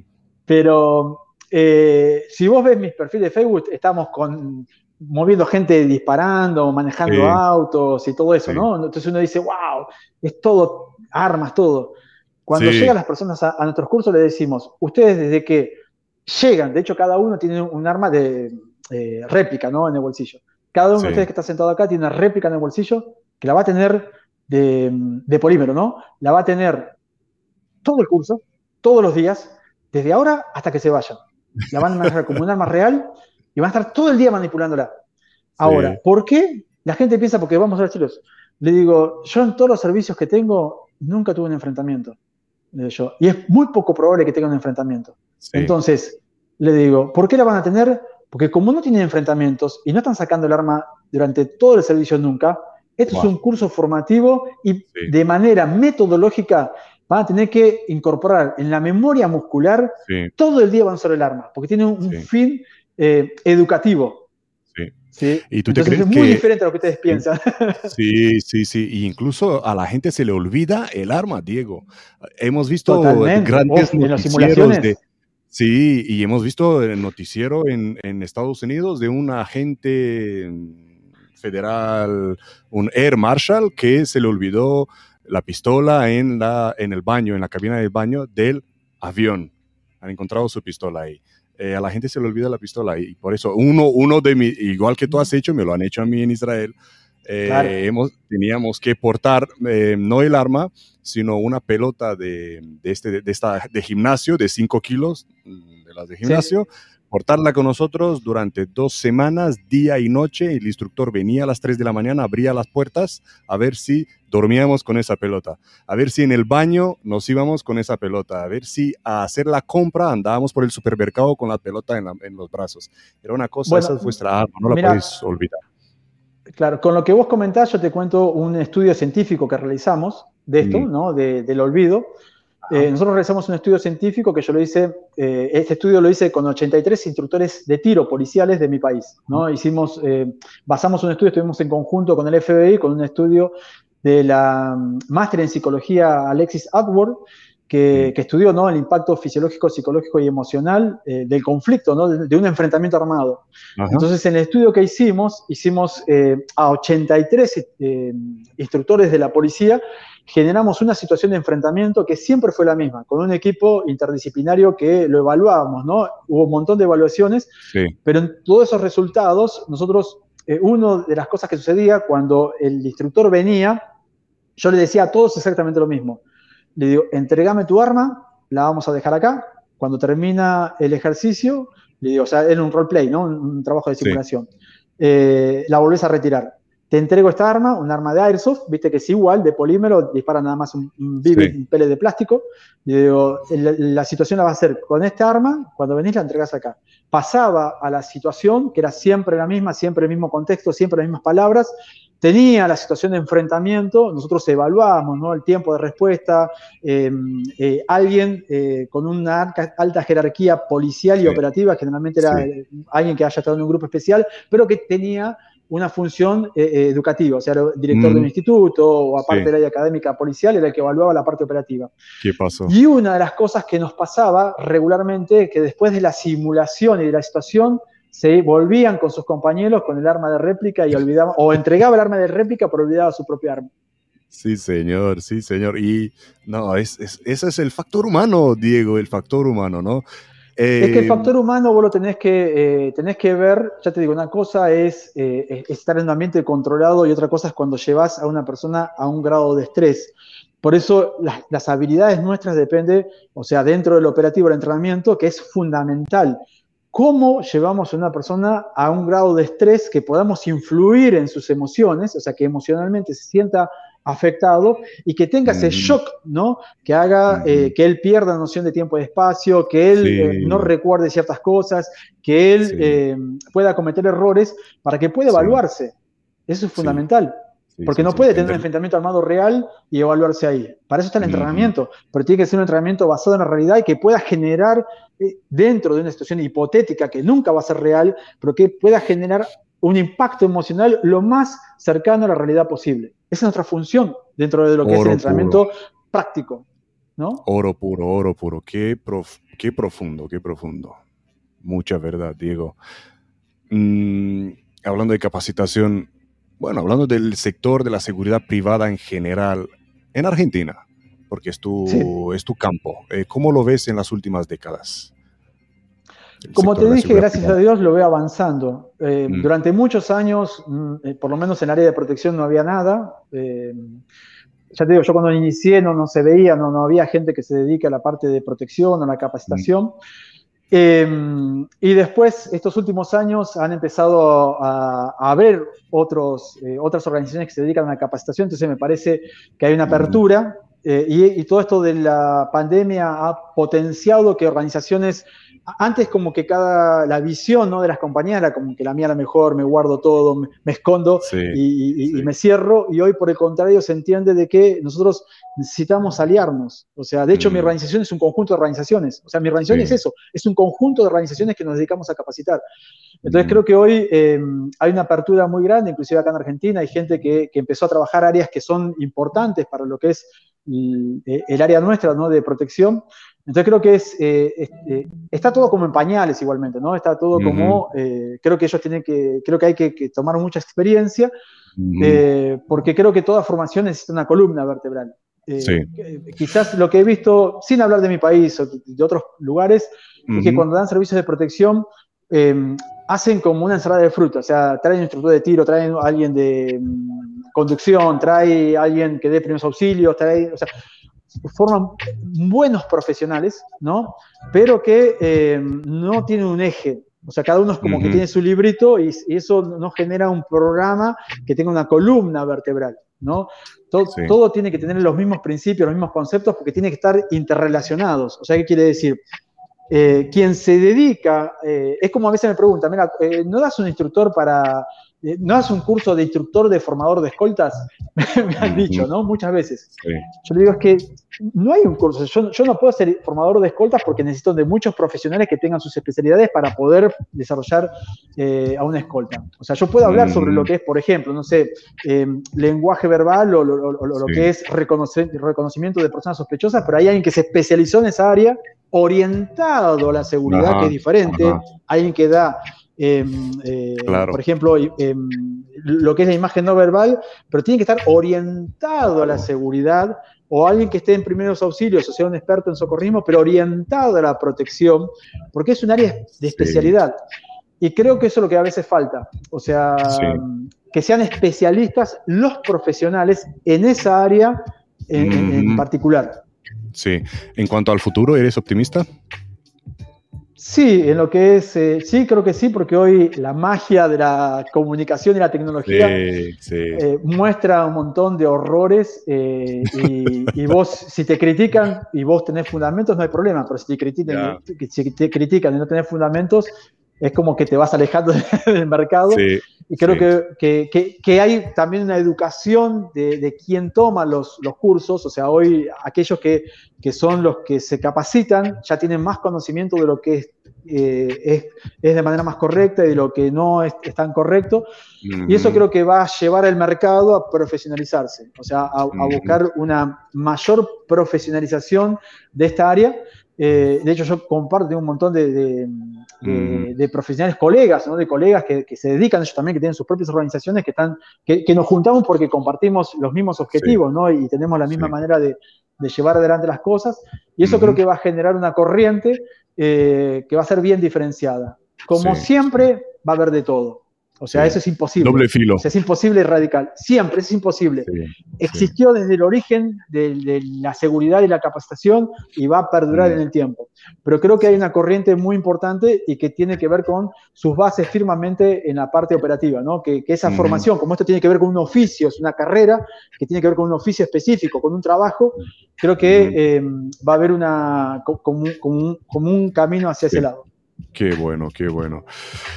Eh, Diego, ¿estás siempre preparado? Eh, ¿Hay algunos artilugios, algunas cositas sin los cuales no sales de casa?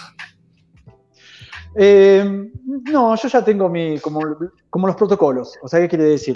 Yo en el cuerpo no llevo nada, no, llevo mi arma, no, llevo navaja, aparte está prohibido portar con una navaja, pero sí eh, tengo todo equipado, o sea, mi vehículo eh, está equipado como si fuera un agente de protección. o una mochilita, yo ¿no?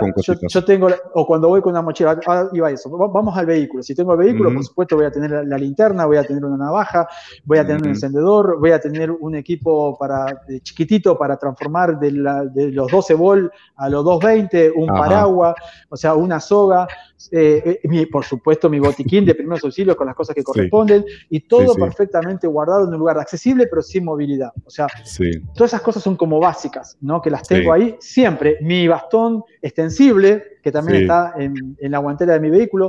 esas son cosas que mi vehículo tiene. Lo mismo en mi casa, ¿sí? asegurado, y si yo tengo que salir de una operación, voy a llevar lo que necesite. O sea, no es que voy a hacer un mm. kiosco.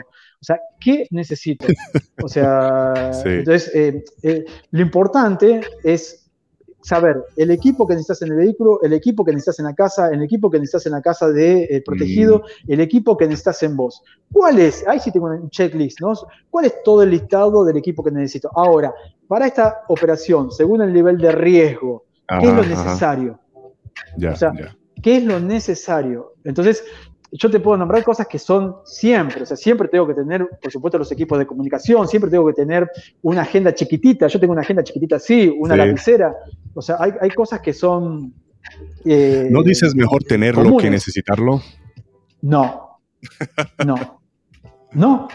No, porque yo tengo que, que no, no, no, puedo tener cosas eh, porque sí, o sea, tengo que tener lo que sea necesario. Hay, pues, hay, hay, cosas que son de siempre. Hay cosas que, las utilizamos regularmente, entonces las tenemos, pero hay cosas que no.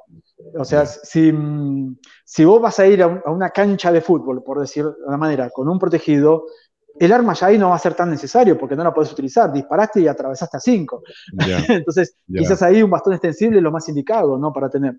Eh, entonces, em, tiene que ver con lo, con lo que vos necesitas. O sea, hay cosas que tienen que estar sí o sí. Mm. las tenés que tener perfectamente identificadas. ¿sí? El tipo de calzado, el tipo de ropa, si llevas un chaleco balístico o no lo llevas.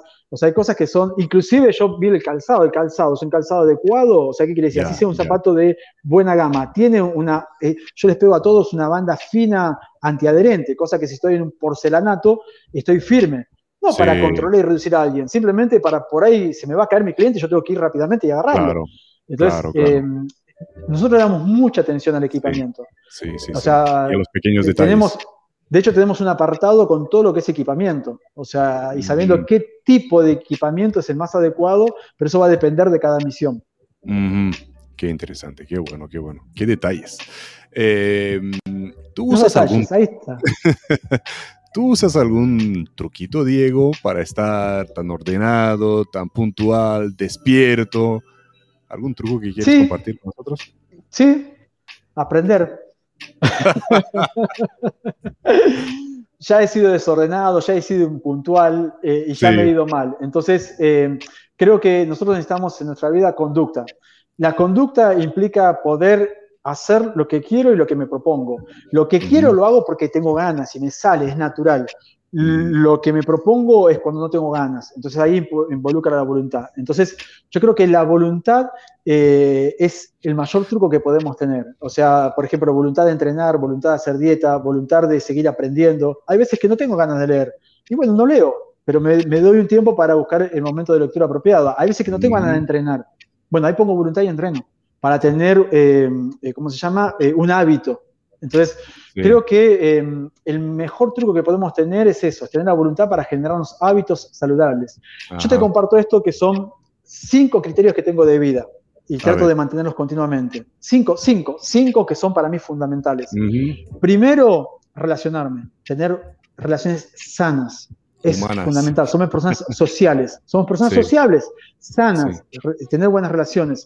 Segundo, tener un buen entrenamiento o sea, estar continuamente, porque eso nos oxigena, nos da, el entrenamiento no tan solo para sentirme bien eh, fuerte, sino para que continuamente nuestro cerebro esté oxigenado y eso nos hace mm. pensar mejor y tomar mejores decisiones también. Claro, claro. Tercero, dormir bien. Sí. Algo que es re difícil en lo que hacemos nosotros. ¿sí? Re difícil dormir, o sea, todos aquellos que nos dedicamos a esto sabemos que dormir es el mayor problema para nosotros. Entonces, yo he tratado de buscar equipos, inclusive poner alguien adicional, que eso, bueno, ahí va la negociación con el cliente, que no es fácil, ¿no? Pero prefiero tener un agente extra que esté toda la noche mm, protegiendo la casa y tener mi equipo descansando. Porque si no descansamos bien, no actuamos bien. Una persona dormida con sueño no actúa bien y no toma sus mejores decisiones. Entonces, me he preocupado mucho en mis agentes y en mis equipos para que el descanso, que es algo que a veces es imposible, porque a veces el cliente se te acuesta a las 3 de la mañana y se te levanta a las 6 y ya está, por más que vos quieras, no vas a poder hacer nada en eso. Dormiste 3 horas y dormiste 3 horas. Pero si al otro día podés dormir 8, que las duerma. Eh, no es algo que se pueda sostener en el tiempo. ¿no? Porque mayormente depende cuál sea el cliente, ¿no? Depende qué tipo de cliente tengamos, eso no es algo que se pueda sostener. Pero para mí, el descansar es algo importante. lo cuarto tiene que ver con tener un propósito en la vida. Necesitamos un propósito en la vida, o sea, algo que nos mueva, algo que nos eh, motive. Entonces, e, eso, eso es eh, fundamental. Y el último es alimentarse como corresponde. la alimentación. Yo le digo a, los agentes que tienen que comer. O sea, un agente no puede comer. Nosotros estamos en Argentina. bueno, ahora estamos en crisis, ¿no? Pero un asado, qué rico. Pues si yo voy a viajar durante seis horas, no me voy a comer un asado, porque las tres horas me estoy durmiendo. porque la carne de digestión lenta, eh, me, me da somnolencia. Entonces, decimos perfectamente qué tiene que comer. No comas ajo, no comas eh, eh, mm. cosas con olor fuerte. Entonces, la alimentación es fundamental, que sea una alimentación que te permita poder sentirte bien, sentirte liviano, que, no, que, sea de digestión rápida. Entonces, para mí esos cinco puntos son fundamentales. Si vos los respetás, podés manejarte perfectamente. Me encanta porque tiene, tiene, algo que ver con las necesidades, necesidades básicas, ¿no? Básicas. De, un ser humano. Es que, mm. es que la protección, o yo también soy instructor, un instructor, mm. que son las dos carreras que tengo, o Diego, la persona, es lo mm. mismo. Yo soy el mismo. Lo que soy es diferente en diferentes facetas, pero yo soy el mismo.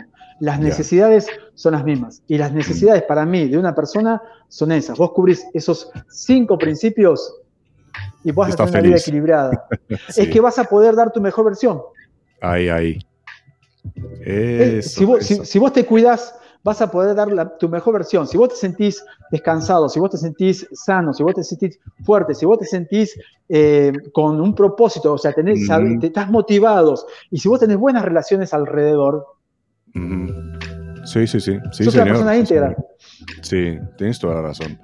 Eh, y ahora vamos un poquito al, otra vez al campo de tiro. Eh, Diego, ¿cuál es tu arma preferida? Arma de fuego. Arma de fuego, la Glock. Sí, señor, ¿Cómo no? Sigue siendo la, la Glock.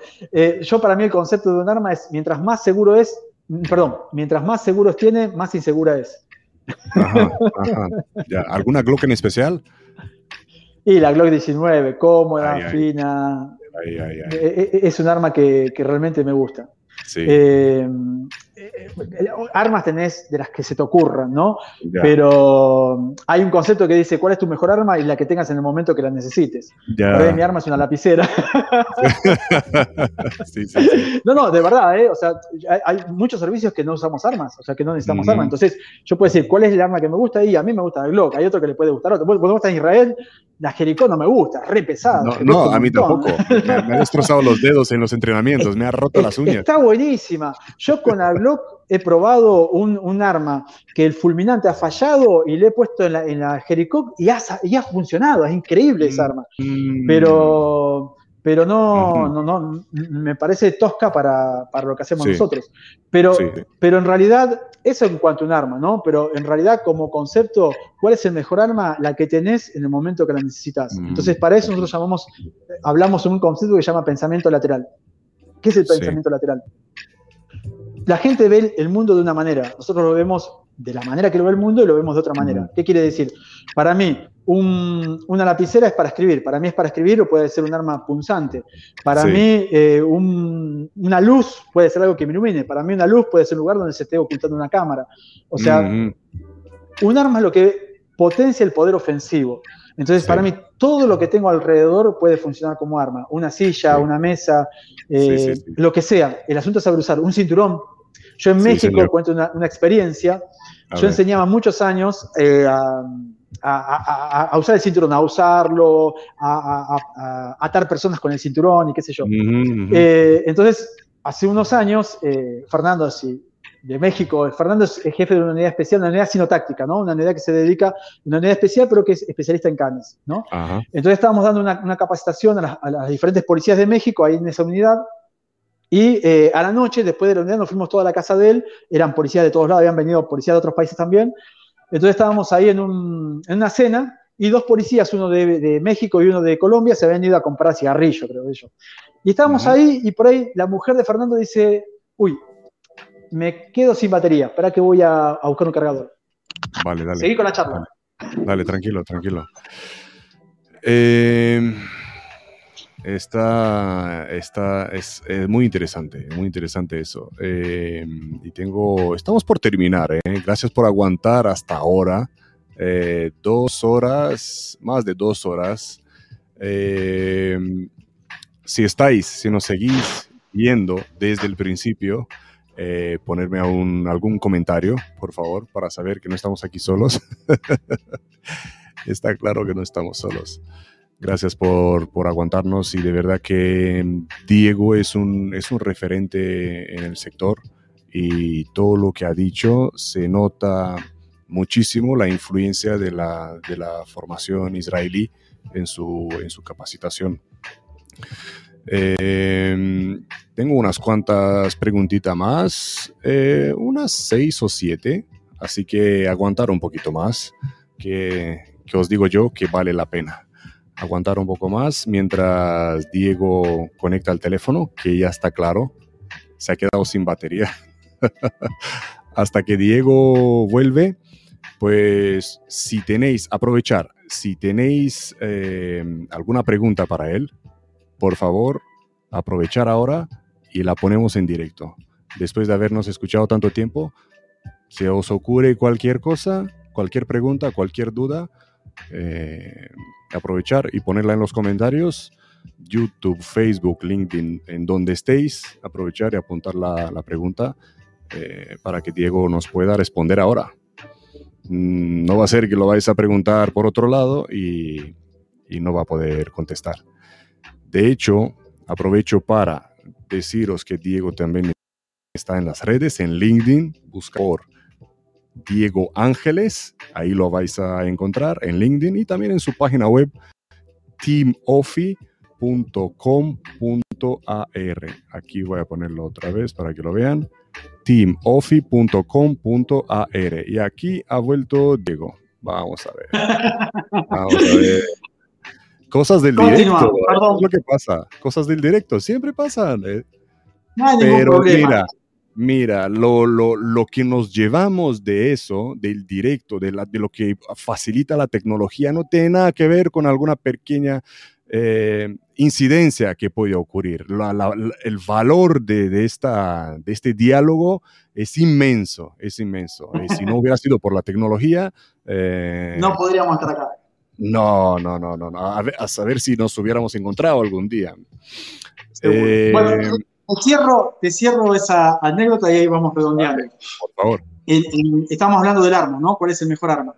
Entonces, eh, te decía que estábamos ahí en esa, en esa reunión, informando después del curso, mm. eh, y por ahí la mujer de, Fernando dice, che, Fernando, me parece que se están peleando en la puerta.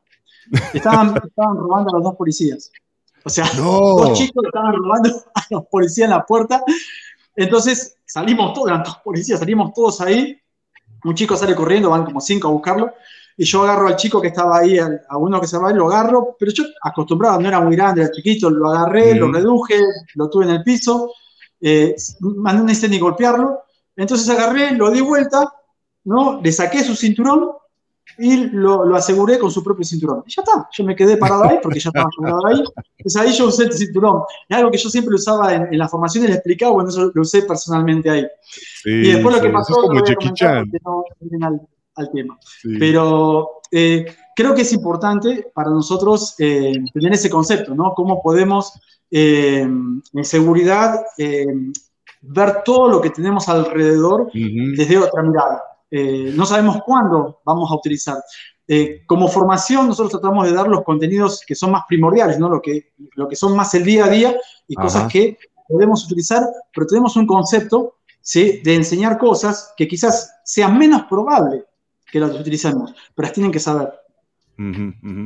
Eh, ¿Crees que el tamaño corporal importa, Diego, en el, en el trabajo del escolta? No lo más mínimo. Eh, y sí, mucho. Eso decís. explica, a ver, una U otra. No, sí, no, sí, sí. En, seguridad no hay eh, blancos, negros, hay blancos, negros y grises. ¿Qué quiere decir? Eh, sí considero que no, no es, o sea, vos decís, no en, el aspecto de, no es lo que uno ve en una película que hay un hombre grande con anteojos y eso no es la figura de un escolta. Yo tengo gente que es extremadamente profesional y no y es baja. O sea, eh, entonces vos necesitas un, profesional, un agente preparado, no tiene que ver con la altura. Ahora, el, porte puede ser eh, contraproducente o puede ser necesario. ¿Qué quiere decir? Te doy un ejemplo.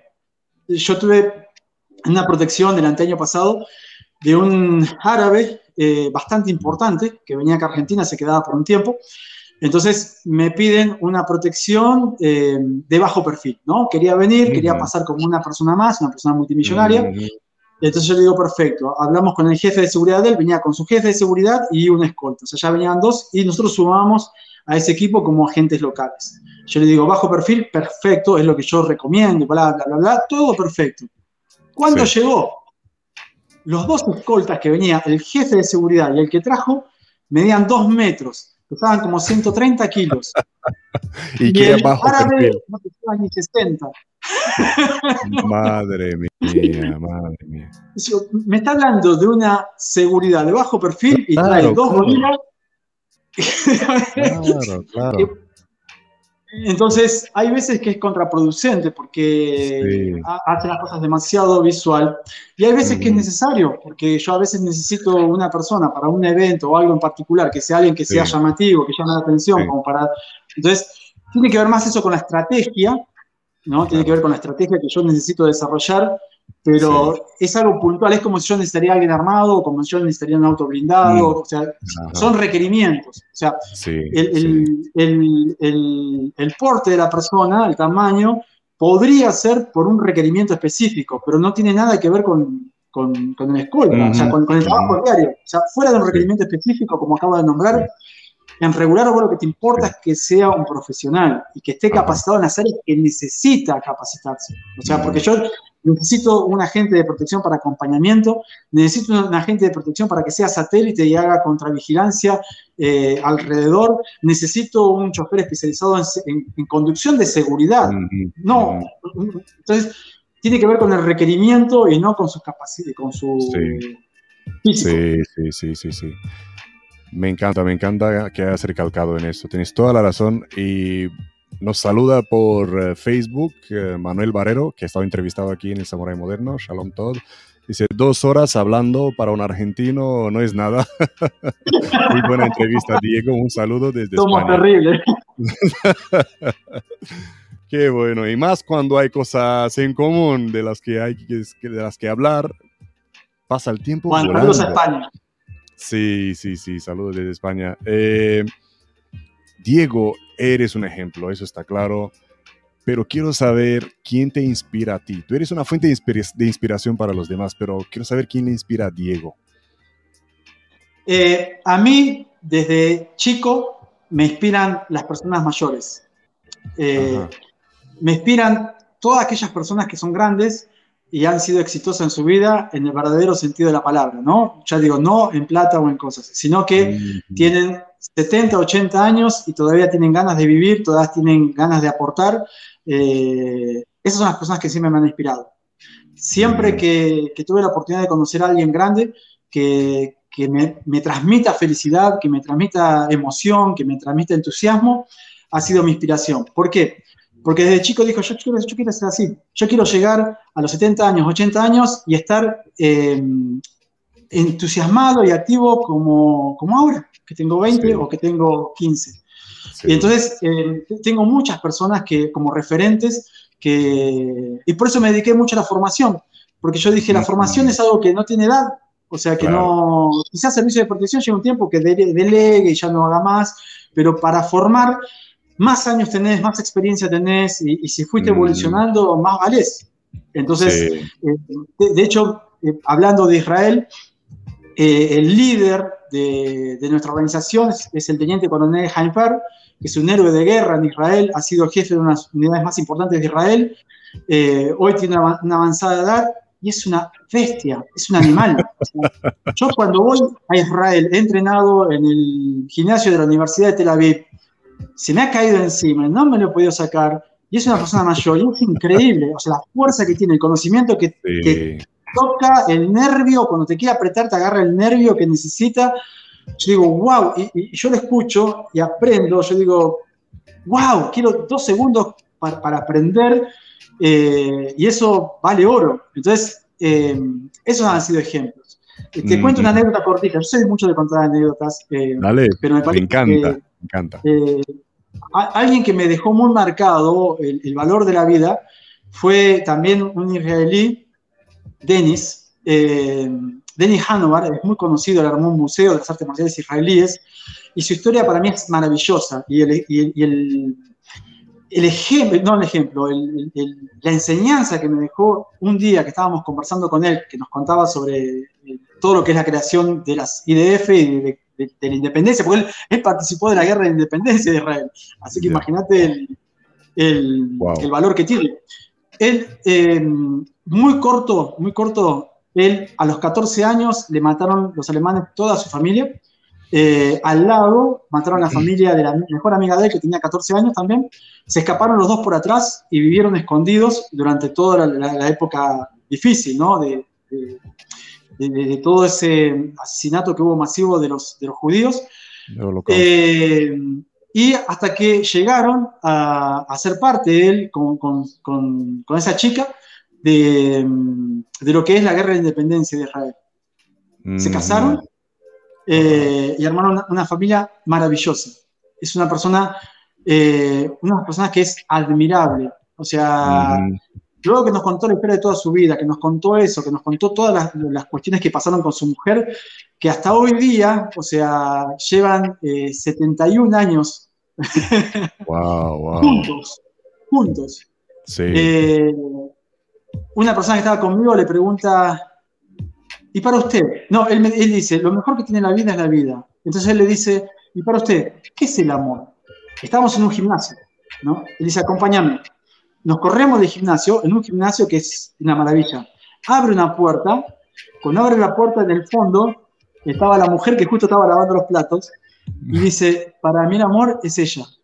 Ella es el amor para mí. Wow, wow. Qué lección de vida, ¿no? Juntos, juntos. Eh, perdió toda su familia, armaron una familia maravillosa. Entonces, eh, creo que, la, inspiración para mí son esas personas, esas personas que han pasado situaciones realmente críticas, ¿sí? Y eso me, hizo generar un pensamiento. No es lo que nos sucede en la vida, no son las cosas que nos pasan, no son los hechos que vivimos, no son las, las, eh, las desgracias que hemos sucedido, sino es cómo tomamos eso. ¿Cuál es nuestra, interpretación de eso que nos pasa y cómo decidimos vivir? Tu actitud hacia eso. Y eso creo que es lo que me eh, he aprendido de muchas personas como las que te cuento y otras. Eh, y esas son las personas que me inspiran. Qué buena lección, Diego. Sí, sí, sí, sí. Esas personas y su actitud hacia, hacia la vida. Mm. Exacto. Entonces, por eso de muy joven dije, yo no quiero llegar a viejo para vivir la vida, la vivo hoy mismo. y después la voy a continuar. Claro, claro. ¿Qué te quita el sueño, Diego? Si hay algo que te quita el sueño o que te puede llegar a quitar el sueño. Como el descansar es parte de uno de mis principios de los cinco que te di, no hay nada que me quite el sueño. Creo que algo maravillosamente es dormir. No soy de dormir mucho. Eh, inclusive puedo estar sin dormir. A mí me ha pasado operaciones que vos estás directamente sin dormir. Pero como, mm. como mm, descanso muy bien, o sea, duermo, yo me acuesto la cabeza y me dormí. O sea, yo me, acuesto y me dormí. Mi cama es muy cómoda. Busqué siempre que mi cama sea muy cómoda. Eh, le doy, eh, la verdad que no, no hay algo que me quite el sueño. Ah, he, pasado, he pasado de alguna situación crítica o algún problema que he tenido, que por supuesto, como todo el mundo, he pasado algunas noches sin dormir por alguna preocupación, pero sé por qué es y sé que es, su momento, pero realmente es algo que, que dormir, duermo como si fuera un bebé. Yo siento que, que me acuesto entre las nubes y me desmayo porque trabajo, eh, para mí descansar es muy importante. No me importa si son tres horas, no me importa si son cuatro, no me importa si son seis, más duermo seis horas por día, por ahí siete, eh, no más, pero duermo muy, muy bien. Eh, Qué bueno. Así que la verdad que no, no, creo que haya algo que me quite el sueño. Eh, y más por, por, mi manera de ser, que para mí los problemas son parte de la vida. O se solucionan o se aceptan. Ahí es por tu manera de ser, eso es el, el punto importante. Sí, sí, sí. Diego, quiero saber al final, ¿qué te ha enseñado la vida? La vida me ha enseñado que eh, tenemos que continuamente evaluarnos. O sea, porque la vida a medida que avanzamos se hace más rápido. O sea, la, mm. sociedad va avanzando, la tecnología va avanzando, las cosas van cambiando todo el tiempo. Todo el tiempo la vida es, es, un cambio continuo. Y todo ese cambio continuo te lleva a que vos te subas a esa, a esa vorágine, a ese recorrido, a esa ruta. Eh, y creo que la vida me ha enseñado a continuamente em, poner un freno. Es como mm. cuando uno está apurado y va rápido en el auto y dice, no, voy despacio. Porque puedo chocar, porque puede pasar esto, porque puede pasar otras cosas. Y si llegué tarde, tarde, tendría que haber salido más temprano. Entonces, creo que, que la vida me ha enseñado que em, lo más importante que tiene la vida es disfrutarla. O sea, disfrutarla con tus hijos, con tus amigos, con tus seres queridos. Eh, y todo el resto que está alrededor te permite eso. Es un medio que uno también lo disfruta, pero es, es parte de. Eh, entonces, soy una persona muy activa, pero para que vos te des una idea, yo me acuerdo que el año pasado estaba en una operación, en noviembre del año pasado, una operación muy importante. Bueno, vos conocerás los eh, americanos, que son terribles, son terribles. Los americanos para mí son Sufro con los clientes, ¿no? Americanos. Entonces me pedían un presupuesto para una operación llevar acá en Argentina y el año pasado estuvimos muy flojos de operaciones porque estaba todo cerrado. Entonces eh, me pedían un presupuesto, ¿no? Eh, yo estaba evaluando todo eh, y, y, bueno, estaba armando, digo, entonces yo, vamos al intercambio, me necesito esto, te recomiendo esto, quiero esto, no, que vamos, todas esas cuestiones que te llevan. Entonces yo digo, bueno, mira, digo, yo para armar este presupuesto por lo menos necesito dos horas y, y te lo paso. Entonces ya eran como creo que las 6 de la tarde para eso. Bueno, la cuestión es que a las 8 de la noche me llaman de vuelta y dicen, mira, necesitamos el presupuesto porque estamos cerrando la oficina y tenemos que cerrarlo y mañana tenemos que dar el ok y te decimos ahora sí o sí no. En eso, que yo estaba en el, en el, en el living de mi casa, mis nenas se sientan en el sillón y me dicen, papi, vamos a ver esta película. Digo, eh, me, digo, me quedan una hora más. Digo, yo termino este presupuesto digo, y ya nos sentamos y vemos la película. Y me dice, dale, pa, qué sé yo, dale, porque ya empieza ahora, qué sé yo, y queremos verla con vos. Que yo digo, digo, media hora, media hora aguántenme yo termino esto y se doy. Dale, papi, dale, papi. Wow. el presupuesto y intenté que me hiciste. Wow. Saber decir no. Estaba tirado ahí en la silla, en el, sillón, perdón, y me llaman. Mira, necesitamos el presupuesto, ya lo tenés. ¿Sabes qué? El presupuesto no va a estar, se los paso mañana a mañana. Le digo, tengo otras ocupaciones, le digo, mañana, mañana. No, pero es imposible. Mañana a mañana se los paso. Chao. Al otro día se lo pasé, decir, y, no. lo sí, y el servicio lo hice y ya tengo un cliente. Mi vida no cambió, pero sí cambió ese tiempo que yo le dediqué a estar sentado eh, en un sillón con mis hijas mirando esa película. Segurísimo. Eso no segurísimo. Eso me enseñó la vida, a tomar mejores decisiones importantes. Wow, wow, wow. Qué bueno, qué bueno. ¿Algún libro, Diego, que quieras recomendar de lectura obligatoria para, para nuestra gente? Sí, por supuesto. Eh, en, un, excelente expositor que vos tuviste acá, que es el de Iván Ivanovich.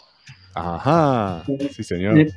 Me, parece, con Iván tenemos una, muy buena amistad, nos conectamos y, estamos siempre conectados y somos parte de este grupo, como yo te dije.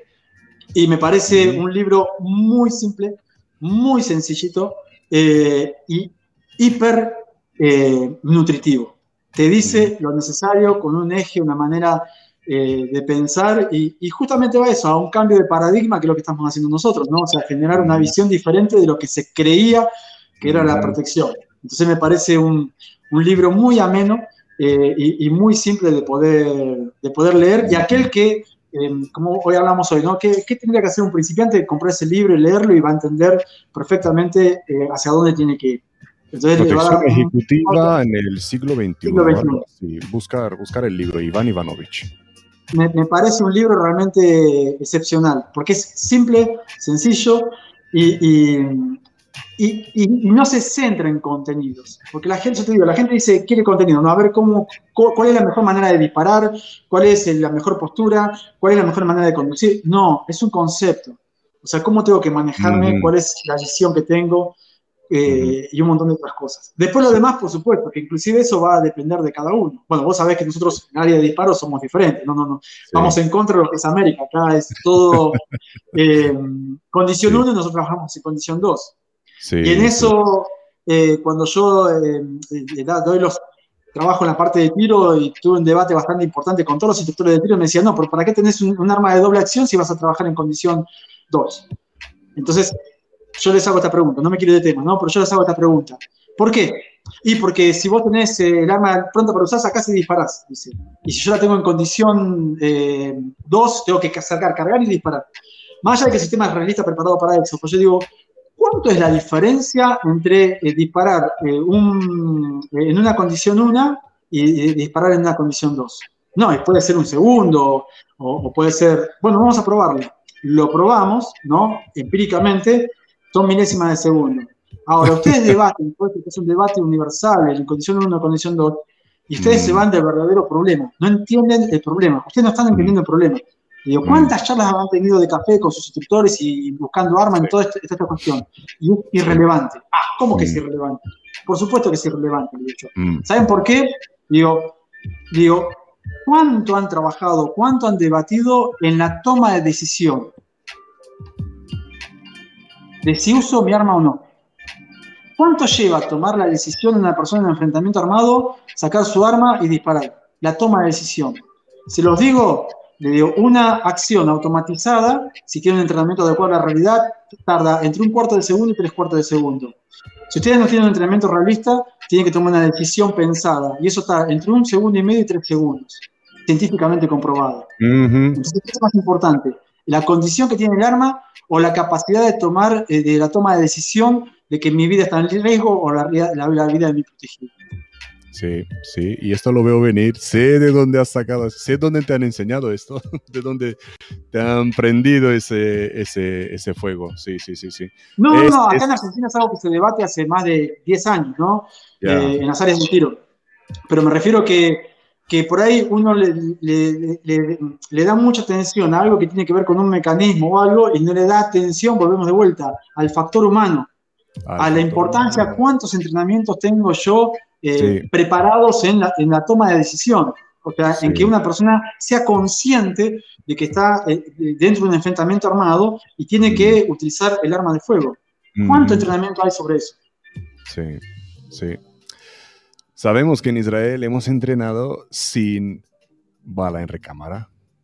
Eh, no obstante, sí hay eh, unidades especiales que debido al riesgo que van a enfrentar, si van con bala en recámara, dependiendo de la situación, ¿no? pero por defecto... especial, bajo ningún punto de vista, puede eh, trabajar sin bala en recámara, o sea, sin el cartucho en recámara, mm. pero la función es diferente, es una función activa. Ellos van en un objetivo específico y saben dónde van. El escolta no sabe dónde va, no, no, no, está esperando que lo ataquen, porque si yo sé que me atacan no voy a ir. Mm. Es, totalmente diferente.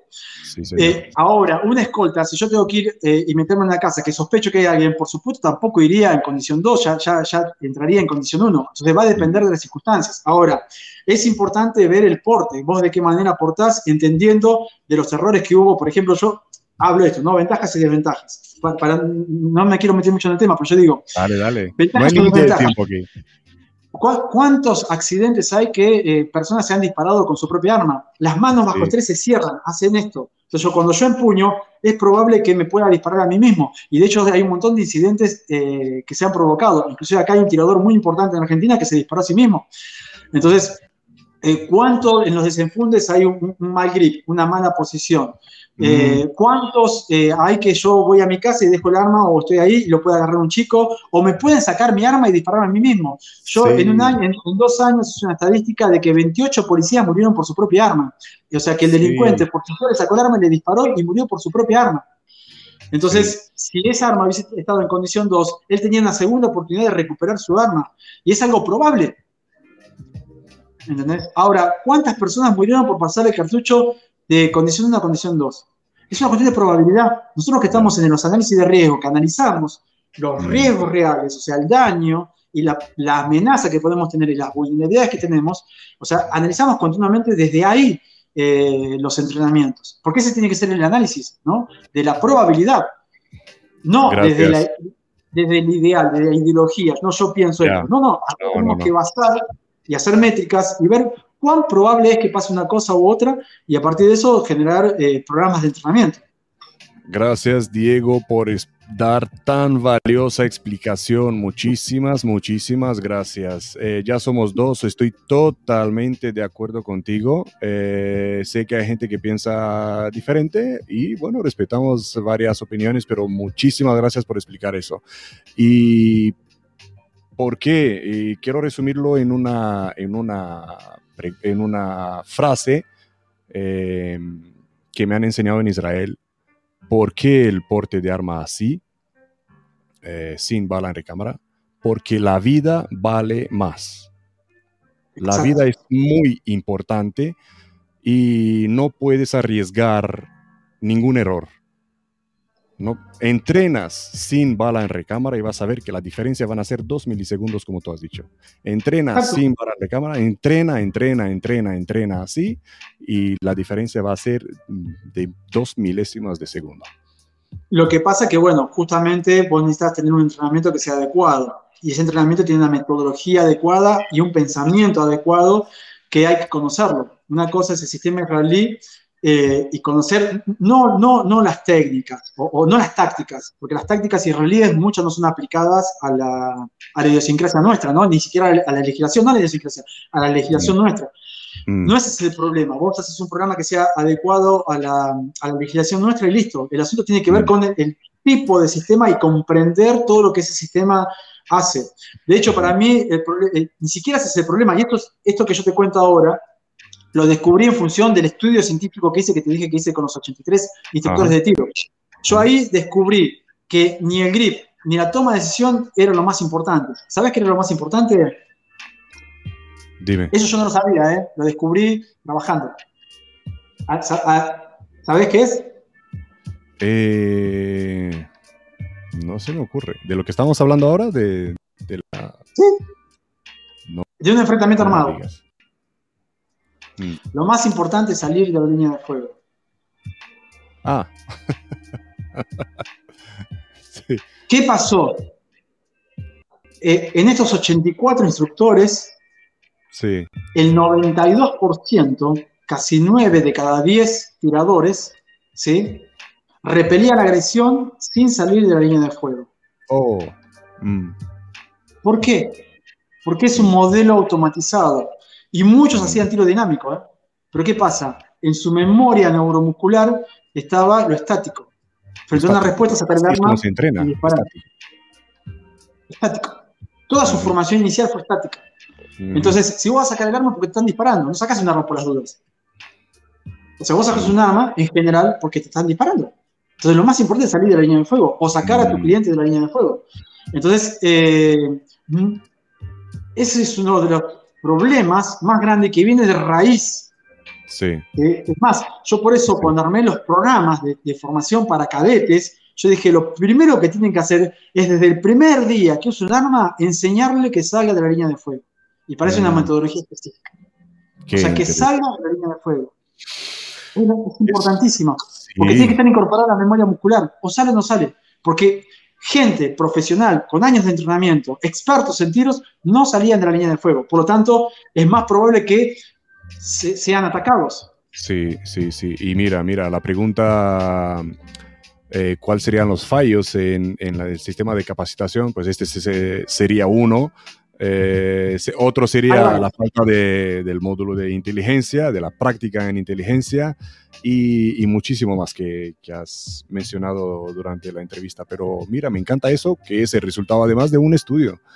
Hay un estudio científico, hay bases científicas, eh, está todo registrado dentro de un ministerio.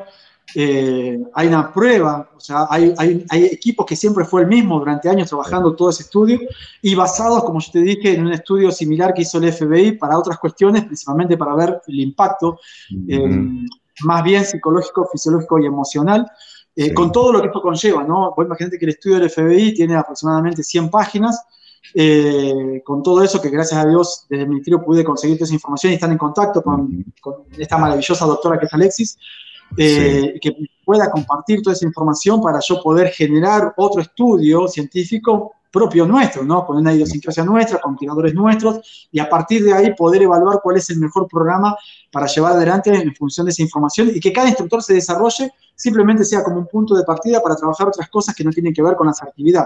Que de hecho la asertividad tampoco es buena, porque muchas veces uno estudia, bueno, yo quiero disparar dos tiros en el mismo lugar.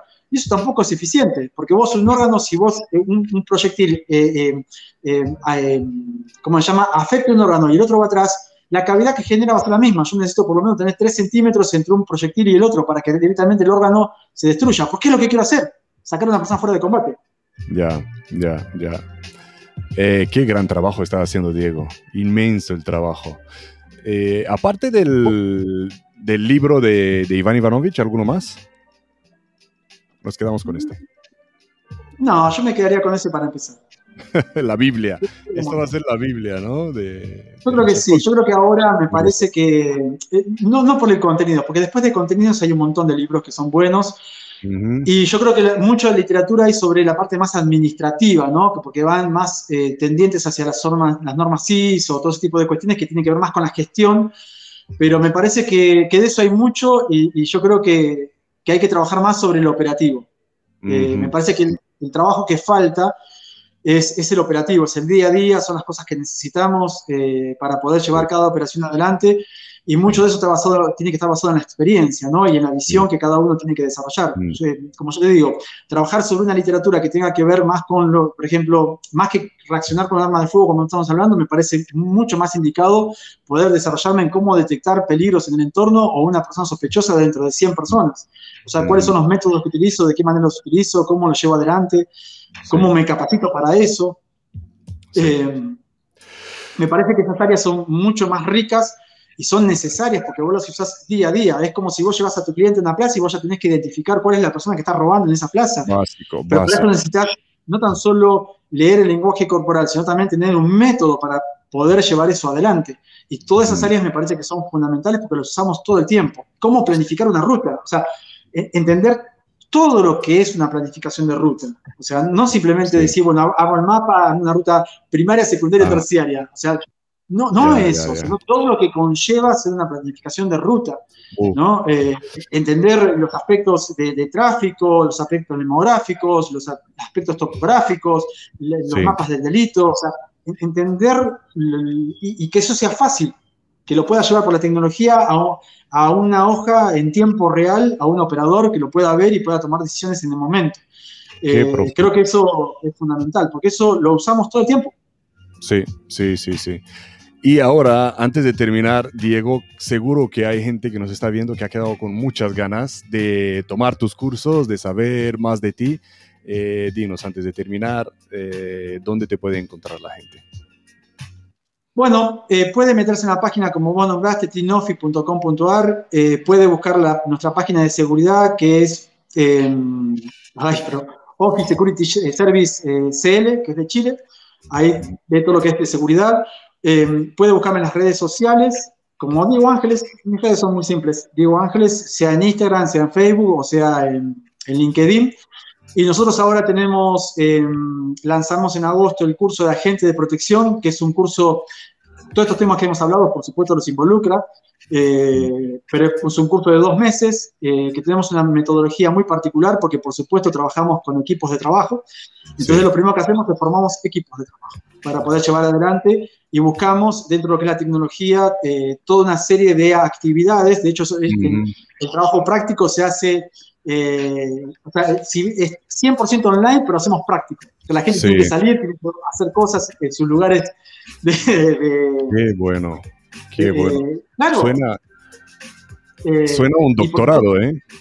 ¿eh? Y ahí nosotros lo hicimos con una idea de todas, todas las ideas que hablamos, o sea, lo que es planificación de rutas, planificación de misiones, eh, detección de personas sospechosas, inteligencia contra inteligencia, vigilancia contra vigilancia, el perfil de la gente de protección, la comunicación, o sea, en todos los aspectos, cómo es la comunicación. Eh, todas esas áreas están todas involucradas dentro de lo que es el curso eh, y tienen un soporte de videos bastante importante con todas estas áreas desarrolladas en video, pues, toda una parte bibliográfica importante, por supuesto va toda evaluación, porque todo está evaluado, día a día se evalúa el, estudiante, sabemos cuánto lee, cuánto mira el video, si lo miró, si lo volvió a ver, tiene exámenes finales. Eso es lo bueno de las tecnologías hoy en día. Todo, podemos evaluar todo y nosotros al fin de, cada semana, son ocho semanas, pero al fin de cada semana tiene una evaluación de 20 preguntas en 20 minutos. Si no la responde, más del 70%, otra vez se vuelve a evaluar y si no, se acabó, no puede continuar y nosotros vemos qué pasó. Si no entendió, si no estudió, Sí, eh, y hay un trabajo, como te dije, muy de, interacción entre, entre los mismos compañeros para, que, para buscar, buscamos líderes naturales, este tipo de cuestiones. Así que ese lo lanzamos en agosto con el, jefe de seguridad que está avalado por el Ministerio de, Seguridad.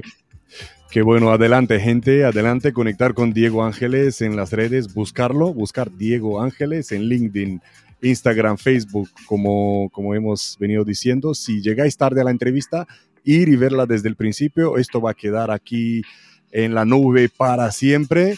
Muchísimas gracias, Diego. Gracias por tu lección maestra. Gracias, por lo que gracias a lo que han, los que han aguantado casi dos horas y tres cuartos. ¿Cómo ha pasado el tiempo? Me ha encantado, me ha encantado estar hablando contigo, Diego. Eh, ha sido muy amena. Eh, gracias por, por el granito de arena, gracias por el mensaje y espero verte en persona, ¿vale? Para hablar de algo más específico, ¿vale? Muchísimas gracias a todos los que nos, nos están viendo y hasta una próxima entrevista. Shalom, shalom. Un abrazo y saludos a todos. Un abrazo.